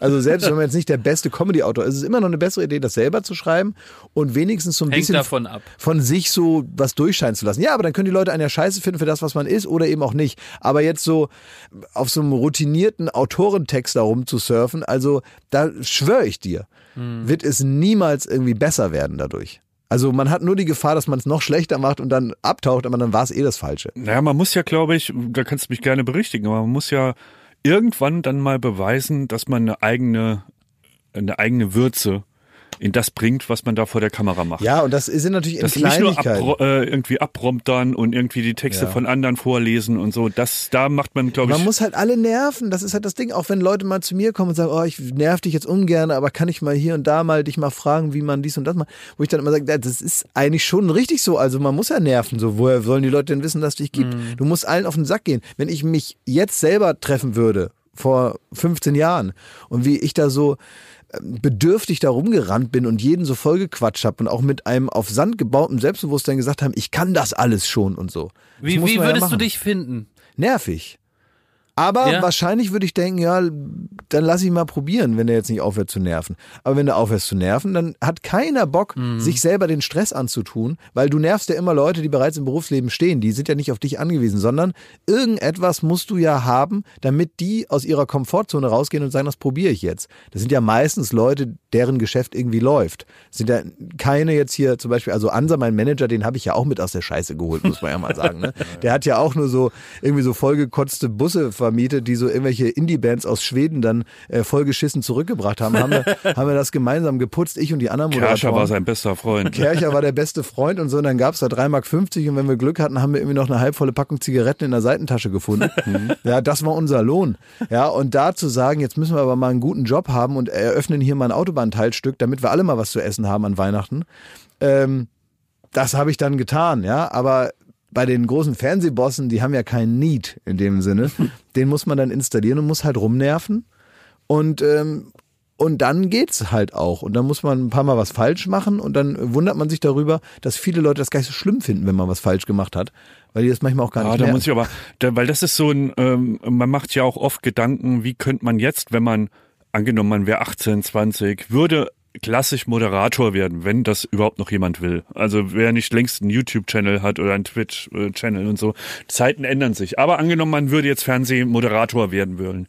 Und ähm, ich finde, es ist so zweischneidig. Zum einen ist eine Fernsehsendung auf einem großen Sender per se immer ein sehr teures Unterfangen. Und da ist es eigentlich fast natürlich, dass man, äh, sagen wir mal, ein Ding, was irgendwie fünf Millionen verschlingt, ähm, jetzt nicht irgendjemandem gibt, wo es so ein bisschen fraglich ist, ob, äh, ob er die Chance auch verwandelt. So, das ist halt irgendwie, ähm, da steckt halt sehr, sehr viel dahinter, sehr viele Arbeitsplätze, sehr viele, äh, sehr viel Geld. Und zum anderen ähm, ist es aber auch so, dass ich merke immer wieder, das Publikum gibt neuen Leuten auch selten eine Chance. Es dauert immer, wir haben es auch erlebt, so immer, wenn wir Sidekicks bei äh, Halligalli oder bei Neo Paradise hatten, sei es Olli Schulz, der wurde im ersten halben Jahr, da hat er diese erotischen Geschichten vorgelesen, die haben den so dermaßen gehasst, wir haben das so richtig durchgeprügelt. Ja, weil es aber auch abseitiger Humor war, muss man sagen. Also es war sehr lustig, aber es war schon auch echt speziell. Und Ja. diese Spezi dieses Spezielle, das verzeiht man eher jemandem, den man gut kennt. Wenn du jetzt einen Freund hast, der, den du magst, den du sympathisch findest, weil du den schon in vielen normalen Situationen erlebt hast, und dann macht er was total Weirdes, Spezielles, dann nimmt man dem das ja nicht übel. Aber wenn jetzt so einer ankommt und man hat so den Verdacht, der könnte einfach nur weird und speziell sein und gar nicht irgendwie wissen, dass er gerade sowas macht, sondern so das Gefühl haben, der ist so und der ist auch nicht mehr, dann findet man das verstörend. Aber wenn man das Gefühl hat, da verstellt sich einer, weil der das selber witzig findet, ist was anderes. Da hast du recht, aber ich glaube, also in dem Fall von Olli Schulz hast du da wahrscheinlich zu 100% recht. Aber trotzdem finde ich es immer wieder erstaunlich, wie wenig, also da, da schwingt, man hat manchmal das Gefühl, die Zuschauer sind dann in Anführungszeichen neidisch auf denjenigen, der da diese Chance kriegt. Und das äh, finde ich schon wieder so deutsch. Naja. Also man, man hat so selten das Gefühl, dass, ey krass, das ist mal ein neues Gesicht, der, den kenne ich nicht, kenne seine Art nicht, sondern da wird erstmal draufgehauen. Ja, aber da so- müssen wir noch nicht mal über Frauen reden, die irgendwie im Fernsehen Ja, auftauchen. Da ist es noch dreimal schlimmer. So. Es ist, glaube ich, aber auch so irgendwie was Menschliches. Man, und gerade im Fernsehen, man hat nun mal immer dieses Image von, da kommt einer und man hat es auch zu oft erlebt, dass da einer kommt. Zum Beispiel ich oder auch Joko oder so, weißt du, wenn du zurückschaust, so die ersten Sachen, wo man jemanden wahrnimmt, das nervt erstmal. Und es ist, und das sage ich immer wieder, der, der größte Trick, den man erstmal irgendwie hinkriegen muss, ist, und da geht es auch nicht darum, dass das bei jedem im Publikum funktioniert, aber man muss zumindest anstreben, bevor man lustig oder unterhaltsam oder interessant oder was auch immer man so werden will im Fernsehen dann irgendwann mal, da muss man eine Sache erstmal hinkriegen, die einfach klingt, aber nicht einfach ist. Man muss nicht nerven. Man muss das Gefühl haben, man macht einen Fernseher an und man denkt, der nervt gar nicht. Ich habe das gestern äh, gedacht, ähm, da habe ich so rumgeschaltet und dann habe ich ähm, Sebastian Puffpaff, Ja. der war so Kabarett, ne? Mhm. Den habe ich gesehen bei Dreisat und da dachte ich, der nervt ja gar nicht. Mhm. Der nervt mich nicht. Ganz im Gegenteil, ich finde den lustig. Und das ist, finde ich, als jemand, der eher aus dem klassischen Kabarett kommt, wo man so oft schon dachte, boah, jetzt kommt der wieder mit diesen hochgestellten Haaren da und seinen bunten Hemden und irgend so ein Typ, der mir da so Gags aus dem Lehrerzimmer präsentiert, wo ich dann so, so toll so mit, mithüsteln muss, so witzig, so satirisch. Da habe ich so keinen Bock mehr drauf. Eigentlich hat sich diese ganze Branche bei mir schon so mit einigen, muss man sagen, Leuchttürmen, die vielleicht auch nicht repräsentativ sind für, das, äh, für die komplette Qualität, hat sich eigentlich schon so verscherzt bei mir im wahrsten Sinne des Wortes, äh, dass es ganz schwierig ist, für jemanden so durchzukommen. Und dann sehe ich jemanden, der auch ein bisschen in dieser Kabarettart redet, der auch so eine Art Uniform anhat, in dem Fall so einen Anzug, auch an so einem Tisch sitzt und so. Und natürlich auch diese gleichen Themen hat, die er ähnlich bearbeitet. Aber aus irgendeinem Grund denke ich, er nervt mich nicht. Ich finde das gut.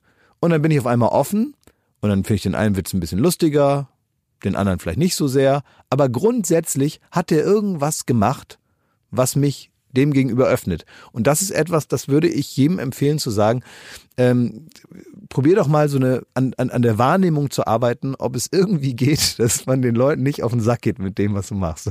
Probier doch mal darüber nachzudenken und dann kommt so alles andere. Wobei ich schon glaube, dass wir schon vielen Leuten auf den Sack gegangen Das habe sind. ich auch gerade gedacht. Ja, natürlich sind wir das. Aber dann irgendwann geht's natürlich auch darum, sich dann irgendwo festzuhalten. Du kannst ja nie allen recht machen, gerade Ja, wenn du ja. so einigermaßen spitz positioniert bist. Es wird auch andere Leute geben, die haben gestern Reisert eingeschaltet und gesagt, wer ist der denn so? Ne? Wo ist mein Volker Pispers? Warum geht der denn schon in die Rente? Das kann ja wohl nicht wahr sein. Ne? Wo ist Urban Priol? Den fand ich immer so herrlich klamaukig lustig. Und er hat immer mal die Wahrheit gesagt. Ja, solche Leute gibt's offenbar auch, die sagen, ähm, wo ist mein Michi Müller? Der alte Drecksack. ne? Ja. Und so ist es bei uns auch. Da gibt's auch Leute, die sagen, die beiden äh, äh, Vollidioten, die muss ich mir da nicht angucken. Ja, da habe ich mit meiner Zeit kann ich was Besseres zu machen, zum Beispiel diese diese Wand angucken.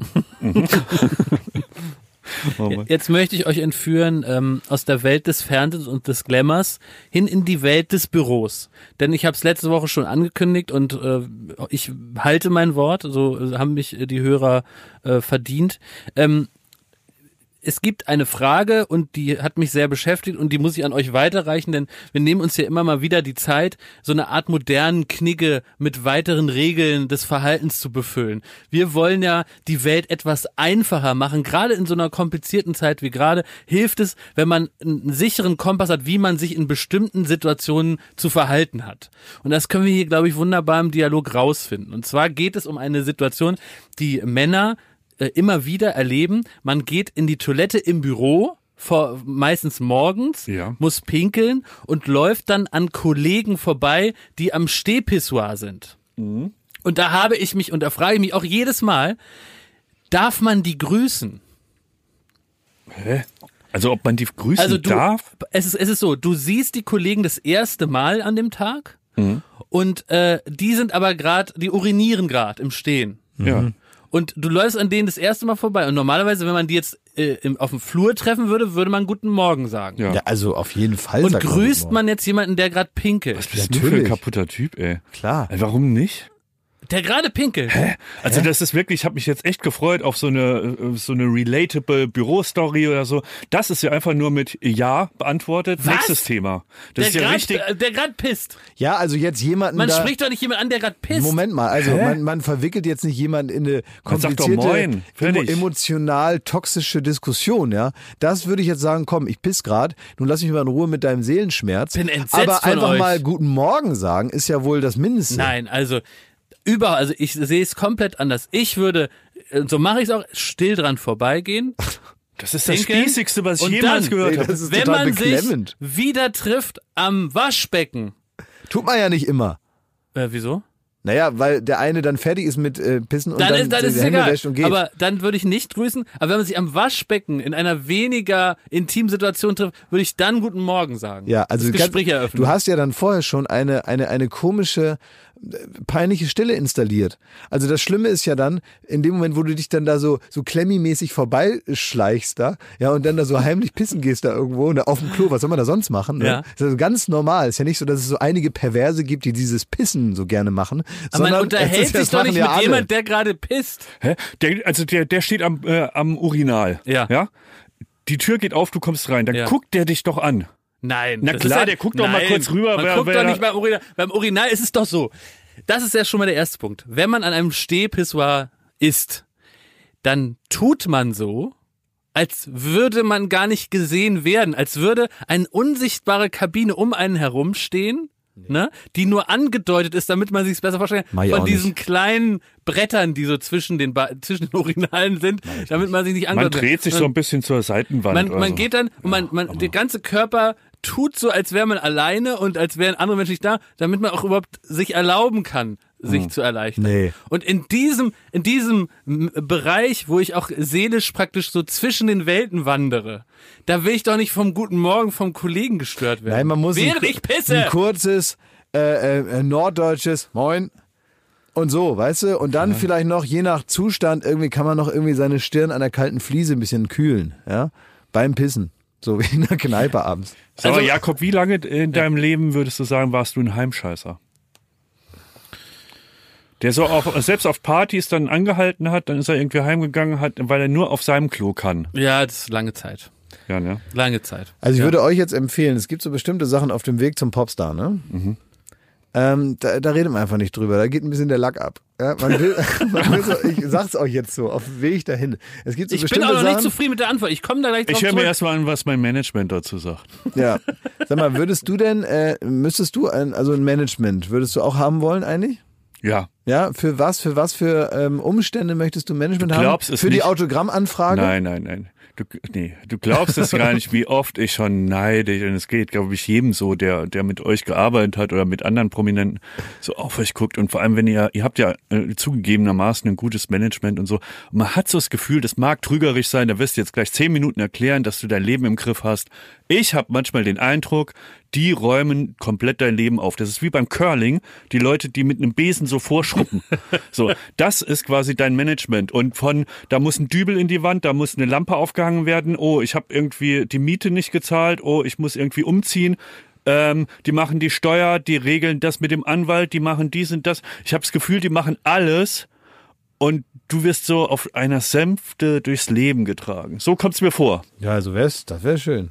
Und dann dachte ich mir, das ist für so Typen wie uns, die jetzt ja inselbegabt sind ähm, und manchmal so ein bisschen Schwierigkeit haben, so den Alltag äh, am Laufen zu haben, ist das ja ein Traum. Nee, aber manchmal ist auch nicht so gut. Also wenn man dir jetzt irgendwie so einen bestimmten Stress abnehmen würde, Wäre super. Nee, ich habe wirklich den Eindruck, das meine ich gar nicht böse, aber ich habe so den Eindruck bei dir, du würdest dich dann noch mehr darauf konzentrieren, weird zu sein. So, wenn du gar nicht mehr so Sachen müsstest, sondern du würdest dann sehr speziell werden und würdest dir noch individualisierter dein Leben zusammenbauen, nur noch mit Sachen, die dir irgendwie Bock machen und gar nicht mehr ans Telefon gehen. Sag, Bitte den Manager anrufen und so. klar. Du hättest gar kein Telefon mehr und so. Man könnte dich als normalen Menschen, auch bei der Arbeit oder auch im Privatleben, nicht mehr gut einsetzen weil du, weil, du- weil du dir selber vornehmen würdest, jetzt speziell zu werden, weil du ja von der Organisation um dich herum gelassen wirst.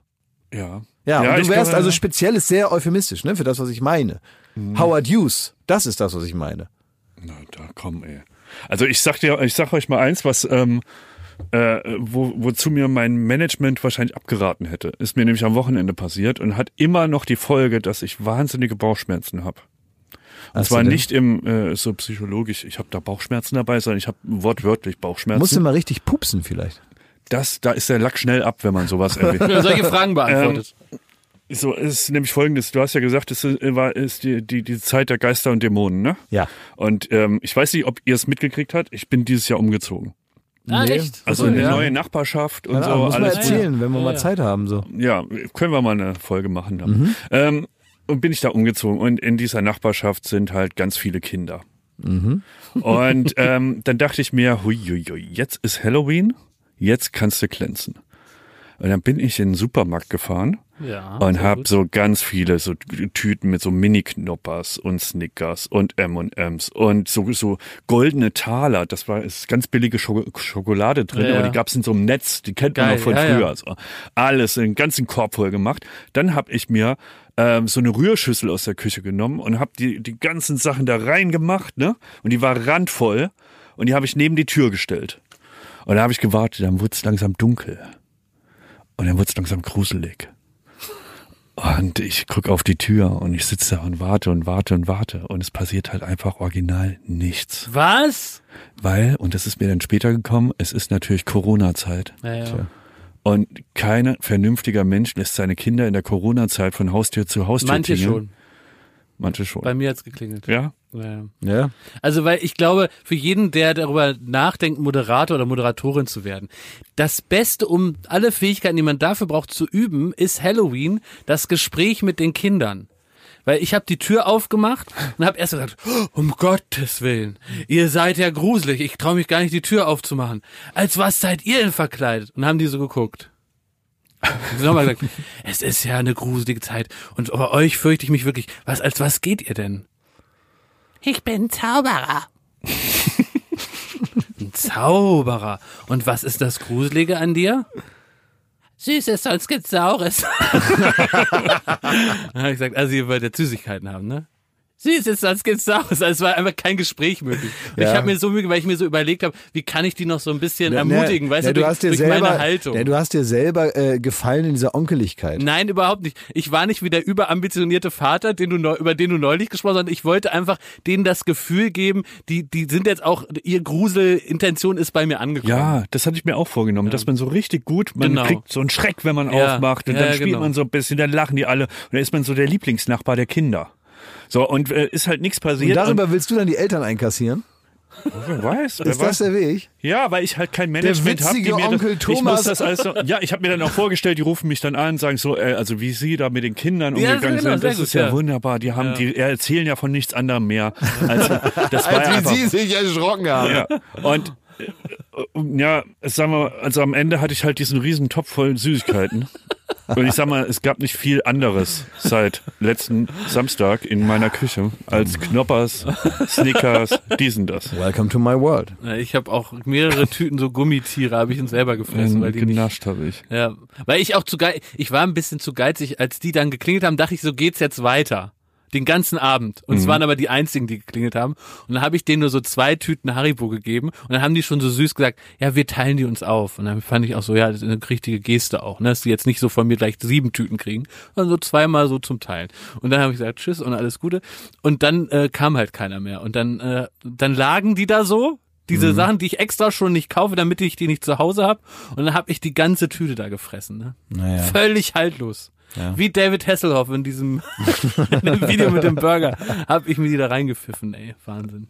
Irre.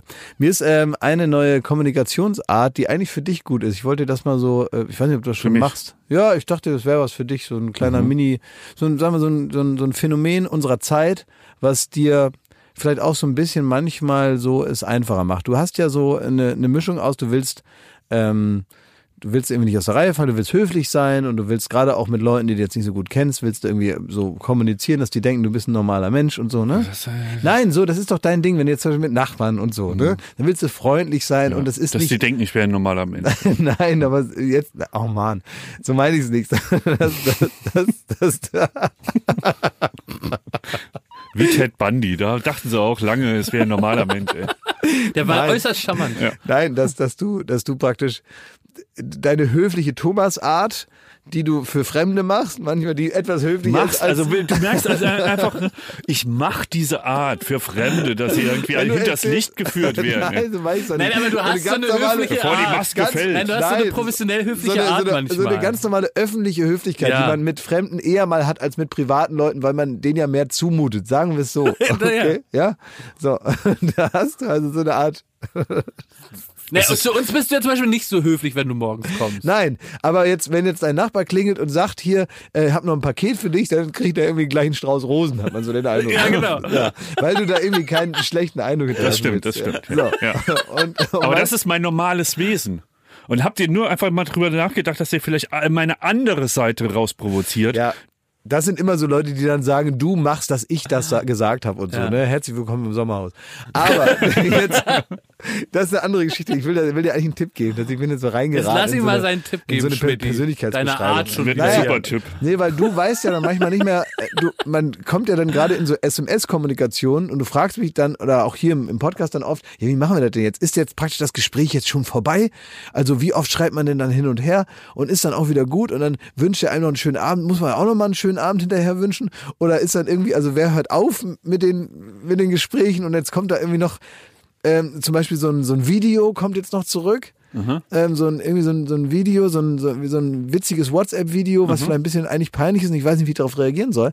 Und da gibt es eigentlich ähm, einen ganz kleinen Kniff der modernen Kommunikation, wie es funktioniert, dadurch, dass man jetzt mittlerweile nicht nur immer nur mit klassischen SMS hin und her schreibt, sondern es ja jetzt andere Möglichkeiten gibt.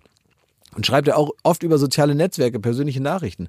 Und statt einer Egal-Antwort wie dir auch, ach witzig, haha, süß, bis bald, also diese ganzen Egal-Antworten kann man mittlerweile einfach die letzte Nachricht desjenigen, mit dem man kommuniziert, mit einem Herzchen kommentieren. Das ist das neue Ding. Wenn jetzt dieser Typ, der, Ja, weißt du, verstehe. du hattest dieses Problem, ne? Ja, ja, ja, ja. Der schickt dir dieses Video Stimmt, das wäre die, das wäre die Lösung gewesen. und du kannst einfach mit einem Herzchen, nicht jetzt praktisch ein Herzchen zurückschicken, that's one too much, aber du kannst praktisch seine Nachricht liken, sagen wir so. Und da musst du nicht darauf reagieren, du musst jetzt keine Antwort geben, du musst auch das Thema nicht weitertreiben, sondern du kannst einfach seine Antwort liken. Und das macht man ja auch manchmal im Privatbereich. Wenn jetzt jemand dir was sagt, du hast keine Antwort darauf und du nickst einfach nur und sagst, ah ja, Man kann zum Beispiel dazu so die Augen so gleichzeitig zusammenkneifen und sagen so, Ja. Ja. Dann hat man die Antwort desjenigen geliked. Und das Ja. gibt es jetzt auch in ähm, digitalen Konversationen, also Stimmt, auf dem das Handy genial. oder so. Du Und das kannst ja auch- habe ich jetzt immer mehr, immer Du mehr kannst ja kriege ich das die, jetzt. auf die, wenn du es im Messenger-Dienst bekommst, auf das, was da geschrieben wurde, praktisch auf Antworten drücken und dann ein Herz als Emoji machen. Dann hast du das ja praktisch übertragen, was man bei Instagram mit so einem Doppelklick macht, ne?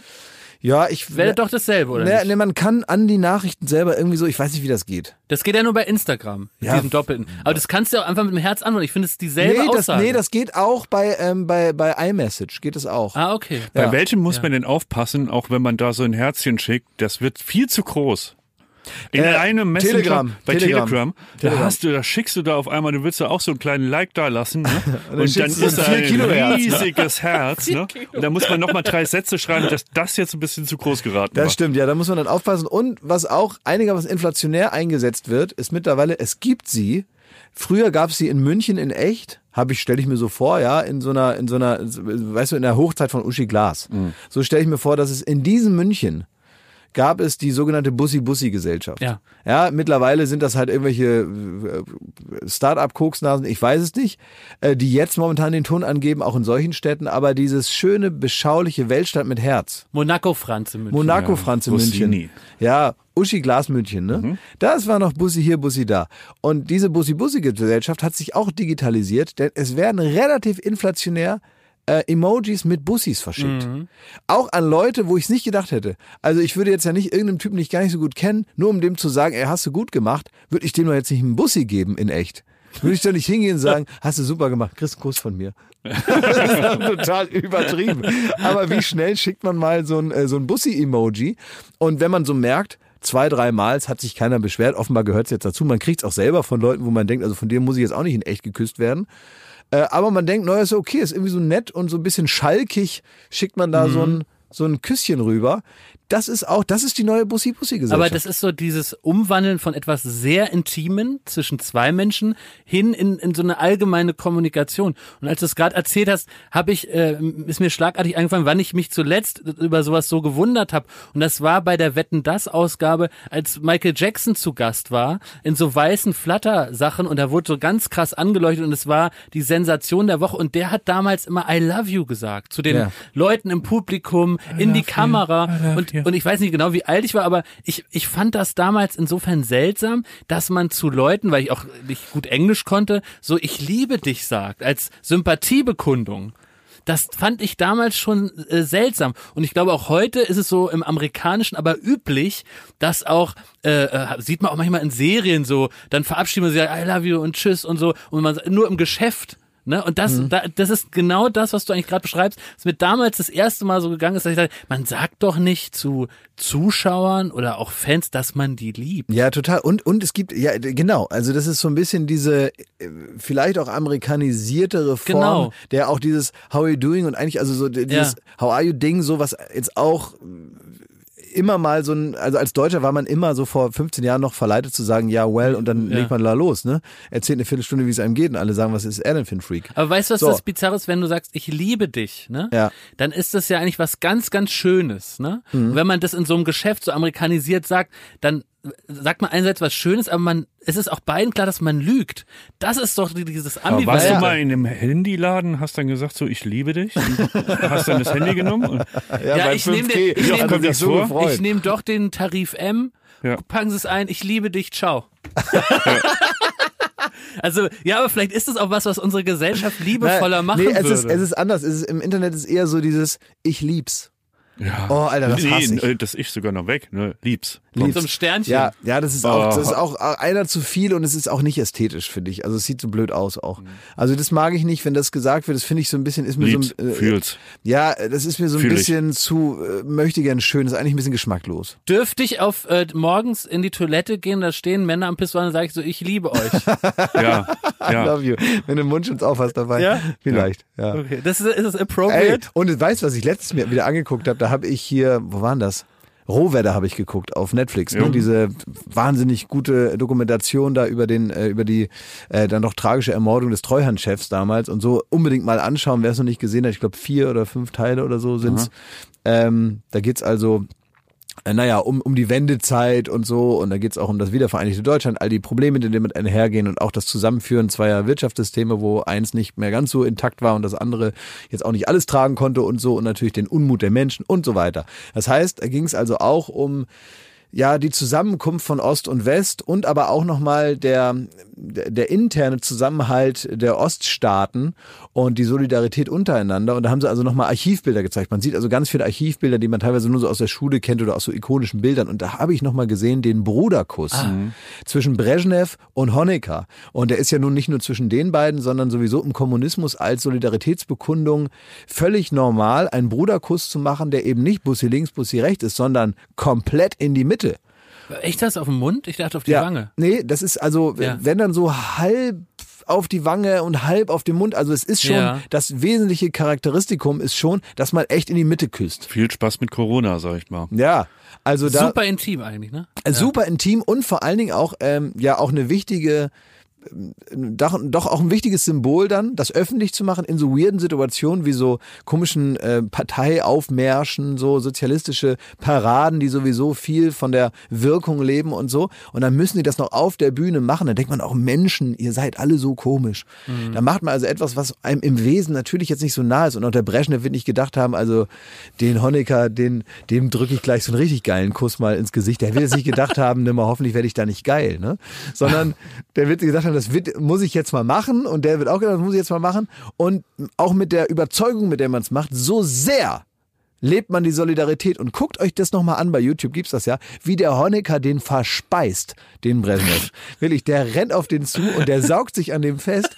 Das habe ich zuletzt gesehen bei Bauersucht Frau am Regionalbahnhof. Wie der da auf den zustürmt, als, als hätte der seit zehn Jahren kein Küsschen mehr gekriegt und sagt, jetzt hole ich mir das alles zurück. Und zwar hier vom Brezhnev, mir doch egal. Jetzt wird alles abgeknutscht, was Noch mir... ein Grund, weshalb man kein Politiker sein sollte. Ne? Ja. Nee. Also zumindest nicht in der Zeit und auch nicht in diesem System. Who knows, was da alles so kommt.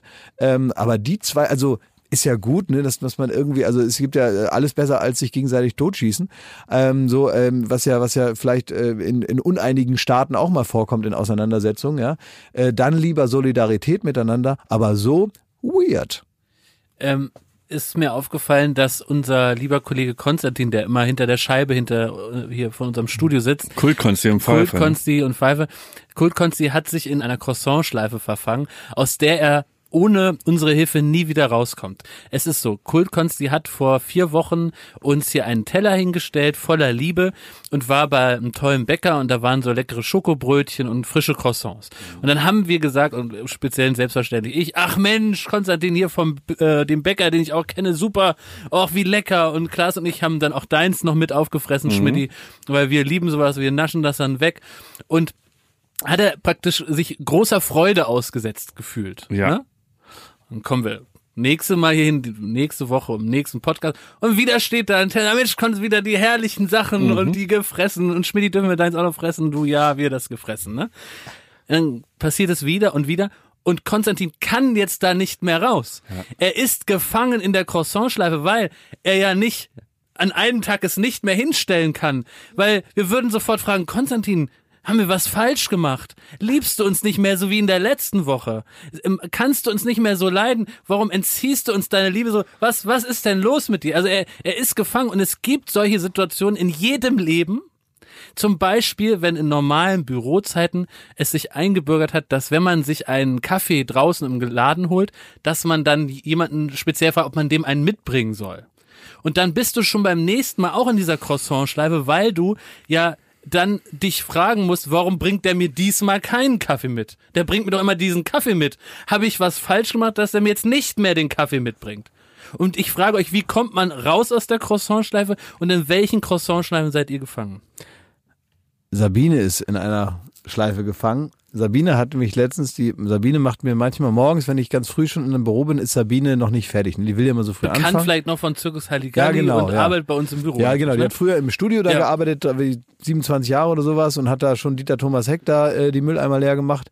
Und ähm, beim, bei der Hitparade war sie schon, hat das auch total gerne gemacht Ja. und hat, äh, hat erzählt immer begeistert aus ihrer Zeit, als Kurt Krömer in den Studios äh, seine Shows gemacht hat.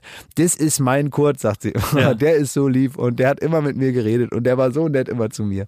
Und so, also alles das, was man so von Kurt Krömer vor der Kamera vielleicht vermutet, das passiert auch hinter der Kamera. Ich kann durch Sabine, die also nur Putzfrau in den Studios war, also sonst ja mit ihm als äh, Menschen jetzt nicht viel zu tun gehabt hätte, die hat immer erzählt, wie unglaublich nett Kurt Krömer wirklich zu jedem ist. Außer so tatsächlich so Leute mit Geld, die irgendwo eine Chefposition haben, den tritt er auch mal in den Arsch. Das würde aber nicht passieren bei irgendwelchen Menschen, die da ehrliche Arbeit verrichten. Also so, wie man sich Kurt Krömer wünscht, ist er wohl auch. Ähm, so, das ist das eine. Und jetzt ist so, dass wir dann ja weggegangen sind nach Zirkus Halligalli. Ich weiß nicht, ob, ob die Geschichte jetzt jedem bekannt ist, deswegen erzähle ich es nochmal kurz. Und dann äh, ja, stand da Sabine, irgendwie so, wie man sie so kennt. Und dann haben wir gesagt, willst du mit? Sag wie mit. Ja, arbeitest du halt jetzt bei der Florida. Bist du halt nicht mehr da jetzt in dem Studio und hat sie gesagt, jawohl. und hat den Handfinger in die Ecke geschmissen und gesagt, fuck you all. Und ist dann zu uns gekommen und haben wir gesagt, was willst du denn da machen? Ja, ich will putzen. so, und ähm, das macht sie gerne und hat jetzt, glaube ich, äh, Arbeitszeiten, die sie sich, also die Anfangszeit ist relativ früh, das hat sich aber so ausgesucht, dass sie gesagt hat, sie kann das irgendwie nicht anders. Aber es ist jetzt alles schöner als vorher und auch nicht mehr irgendwie eine Person für fünf Studios und äh, alles irgendwie ein bisschen besser jetzt. So, und dann sehen wir uns morgens und dann labern wir und dann trinken wir Kaffee und erzählt sie mir irgendwas, ich erzähle auch irgendwas und dann quatschen wir uns so lange gegenseitig voll, bis sie Feierabend hat und ich dann immer mal anfangen muss. Und dann hat sie letztens zu mir gesagt, äh, Klaas, willst du einen Obstsalat haben? Dann habe ich gesagt, ja, ich will einen Obstsalat. Und dann habe ich mir noch so heimlich gedacht, ähm, wo holst du den wohl jetzt her? Ich gesagt, hast du Obstsalat? Nee, ich mach dir einen. Ich gesagt, wie, wie willst du mir denn jetzt einen Obstsalat machen? Und dann hat Sabine mir einen Obstsalat gemacht, ausschließlich aus Äpfeln. Ich dachte, was Zigaretten. Ey. Nur aus Äpfeln. Und ich habe dann, also, das, also es war einfach nur ein Apfel mit so drei kleinen Stückchen Banane drin. Ähm, äh, und ich habe einfach, also es hat super geschmeckt und ich habe den ganzen Apfel äh, gemacht, aber es war eigentlich nur ein klein geschnittener Apfel. Ja. Aber es war Ja. ein Obstsalat. In Ja. Sabines äh, Spezialobstsalat war das wohl. Aber du bist jetzt in der Schleife drin, sie macht dir jetzt jeden Tag so eine. Nee, sie ist in der Schleife drin, weil ich immer sage, was ist mit Obstsalat? Ja, komm her, Sabine. Und die sagt dann immer, ich habe jetzt keine Zeit und ist sie weg. Also sie, sie lässt sich da nicht so richtig in die Schleife nehmen. Sie lässt ihn in tatsächlich. die Croissant-Schleife. Nee, weil sie sagt, doch, sie hätte auch jetzt anderes zu tun. Und manchmal bringt sie mir vom Bäcker einen Tempelhof, weil der Bäcker sagt, dann gehst du wieder zu Joko und Klaas.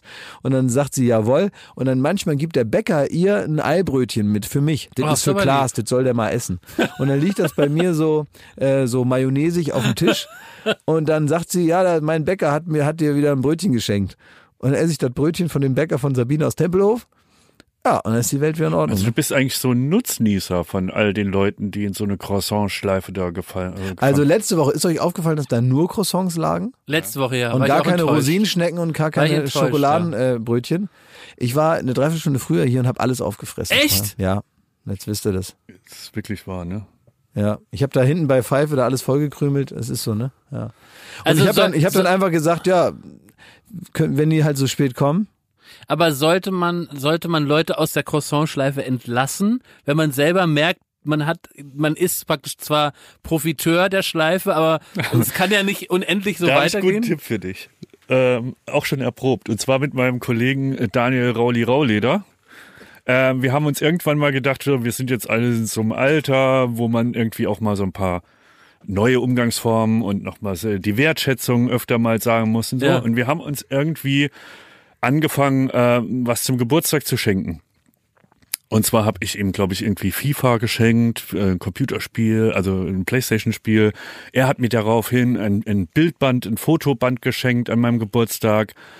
Und wir wussten beide, also wir haben uns da alles sehr gefreut drüber und da war auch ein großes Hallo und wir wussten beide, aber mit dem Stress wollen wir jetzt nicht jahrelang zu tun haben. und wir haben einfach in einem Gentleman's Agreement das Jahr darauf nichts mehr geschenkt. Wir haben es einfach eingestampft. Und ich glaube, äh, vielleicht tue ich ihm Unrecht, aber ich glaube, er ist happy damit. Und ich auch. Ich fühle, fühle mich auch von ihm gewertschätzt. Er sich hoffentlich auch von mir, ohne dass wir jetzt was schenken müssen. Wir haben diese Schleife am frühesten Zeitpunkt schon wieder abgebrochen, bevor es Schlimmeres passieren konnte. Ja, das ist eigentlich nicht schlecht. Also das halte ich für eine sehr erwachsene Sache. Man kann manchmal unter Freunden Sachen besprechen. Ich kann mich auch erinnern, wie ich meinem besten Freund zum Beispiel mal gesagt habe, dass er ausziehen muss. Und so, weißt du, es gibt so Sachen, die kann man unter Freunden einfach besprechen und die muss man dann auch besprechen und so. Und das klappt dann auch und so. Und manchmal muss man sich mit solchen Moves dann auch die Freundschaft erhalten. Weil er ist dann auch so jemand, so, so, so, so er ghostet dann die Leute lieber, als denen noch was zu schenken. weißt du, so, dann sind die halt einfach weg. Aus der, die werden die gel- gelöscht aus der Kontaktliste. Und äh, und da muss man dann auch aufpassen, dass man praktisch den Menschen dann nicht völlig unnötig mit sozialem Druck äh, verbindet und dann immer denkt, ach, das ist der stressige Typ, dem ich mal einmal im Jahr FIFA schenken muss. Aber Obacht, so, wo der da gar nichts dafür kann, ne? Obacht, es ist nicht nur beim Mensch. Ihr werdet das jetzt nicht ernst nehmen, aber ich bin auch in einer Croissant-Schleife mit meinen Katzen. Es gibt nämlich Dreamies, das sind so eine Art, das ist so Fast Food für Katzen. Das sind so, da, da gehen die drauf ab, das glaubt ihr gar nicht. Ne? Also wenn die Ist das denn auch schön ungesund? richtig ungesund. Ja. Also da ist gar, da ist kein echtes Fleisch. Das ist wirklich wie so Chicken Nuggets als als Katzenfutter. So. Ja, ja. Und da sind die so heiß drauf. Und irgendwie haben die mal einen Abend lang haben die so rumgenervt und dann, und dann ähm, laufen die auch immer vor diesem Zimmer, in dem die Treemies versteckt sind. Ist das denn für Katzen? ja, ist für Katzen. Ach so. Dann latschen die so äh, rauf und runter und dann miauen sie davor vor der Tür und dann kratzen sie so an der Was? Tür und so. Ja, ja. Und dann hab ich irgendwann gedacht so, komm, ist jetzt halb zehn abends, jetzt kriegen sie mal noch einen kleinen Happen. Und wollte mich da so ein bisschen, manchmal habe ich so das Gefühl, ich muss mich so ranwamsen Ja. an, die. So. Und äh, da habe ich denen das gegeben. Und seitdem, ich sag's dir, es ist jetzt drei, vier Oh Wochen Gott. her. Du hast die damit jetzt auch positiv Abend konditioniert. Ja. Terror. Oh die, die lassen mich nicht mehr ins Bett gehen. Da wird rumgekratzt und miaut und gemacht und irgendwie aufmerksam, aufmerksam. Die springen dir auf dem Gesicht rum, wenn du, äh, wenn du dich aufs Sofa legst und so, weil sie diese Treemies wollen. Äh, die sind da so hart, wenn du bei die dann- Katzen in, eine- in so eine Schleife Die haben gerätst, bist du verloren. Die sind wie auf Heroin, die haben Affen. Die haben einen Affen. Entzug. Ja.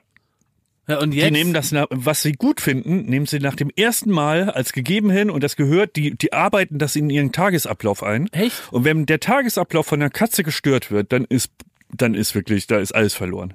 Dann gnade dir Gott, dann kannst du nur noch hoffen, dass der Tag Aber vorbei- wie, kon- also wollen wir mal nächste Folge so einen Katzentrainer anrufen und fragen, wie du da rauskommst aus der Schleife? Nein, ich möchte keinen Katzentrainer haben. Doch, so, könntest wir mal so ein, so Der ein Klaas interessiert sich nicht so für. Sachen, die, äh, mit denen er nichts zu tun hat. Nein, aber ich will jetzt hier nicht so einen Service-Podcast, wo wir Katzentrainer anrufen. Ich will jetzt auch nicht, würde es ich will jetzt auch nicht irgendwie einen Stauforscher anrufen, der eine Schreckenberg-Systeme erklären lassen oder so. Ich will jetzt hier nicht so, dass wir immer so einen Experten dann Ich anrufen würde- müssen für ich würde irgendwelche die- Kacke. Ich will, dass wir nächste Woche so ein das können wir ja auch mal privat machen. Ja. In unserer Katzenshow. Ja, aber, aber, aber seid ihr mal sicher. Ja, so, Klaas, so, dann guckst du nämlich richtig blöd, wenn Schmidi und ich unsere Katzenshow haben und da geht's nur um Katzen, weil ich liebe auch Katzen und dann äh, katzen wir da richtig was weg und dann rufen wir mal so Experten an, was Schmidis Katzen nämlich falsch machen, was sie richtig Also, machen. alleine- und du glotzt blöd. Alleine der überraschte Gesichtsausdruck in deinen Augen, als du erzählt hast, dass Katzen sowas ähnliches wie eine Persönlichkeit haben und du hier, was? Wirklich? Die kratzen da an der Tür, weil die was wollen? Das ist Die dann kleinen unsere- Chemieroboter. kurios. Ja, das ist dann so Ja, unser so dann- Dynamik nee, ist es dann vom Katzenpodcast, Nee, dass nee. ich so immer so außen Nix, stehend mich du da willst, so. da sagst du es schon wieder. Dich interessiert das nämlich privat überhaupt nicht. Für dich gibt's nichts Größeres, ein Horror, wenn hier kein Mikro läuft, keine Kamera an ist, und dann da privat mit Schmidt da irgendeinen Katzentrainer anzurufen. du, würdest dich, du würdest dich lieber verbrennen, als das zu Ich tun. bin ein interessierter junger Mann, Klaas, und ich bin auch äh, zu begeistern für Neues. Und das würde mich interessieren, wie der jetzt das Problem von Schmidti löst. Reiner Und das Trotz. dann auch so zu begleiten, ob Schmidti das hinkriegt. Guck mal, der will dir nur mit deinen Katzen helfen und Interesse hier vorheucheln, damit er hier das Gespräch gewinnt. Wenn du das möchtest, bitteschön, dann nimm was da links und rechts vom Wagen der Arroganz fällt. Ja, dann kannst du das praktisch dir nehmen und dann das äh, missverstehen, absichtlich als Freundschaftsdienst. Aber er macht das nur, damit er gegen mich gewinnt. Hilft er dir mit deinen Katzen, dass du da so einen Katzenrütter da anrufst, der dir dann sagt, ja, und was will er dir auch sagen? Jede Katze ist anders. Er sagt immer, dann gib dem das Zeug oder lass es. Ähm, so, Nächste Woche piept dir das Telefon, dann rufen wir den an. Sehr gut. So. gut. Nee, Jetzt ähm, möchte ich noch kurz sagen, damit wir auch mal was jetzt. abschließen. Hallo. Lieber Konstantin, du bringst uns immer diese tollen Sachen und du investierst dein privates Geld, damit wir so tolles Gebäck haben. Und ich will einfach jetzt mal abschließend sagen, äh, ich freue mich schon auf nächste Woche, was dann da so steht. Ja.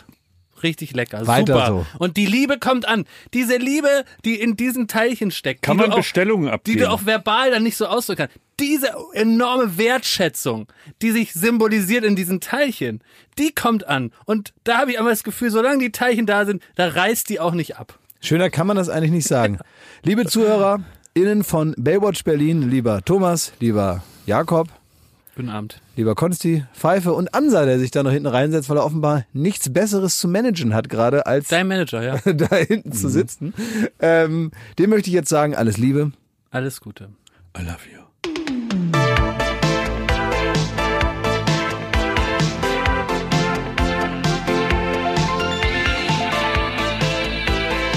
Baywatch Berlin.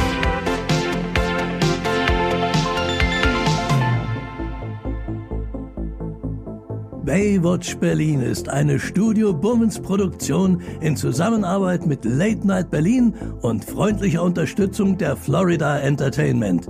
Neue Folgen gibt es jeden Freitag, überall wo es Podcasts gibt.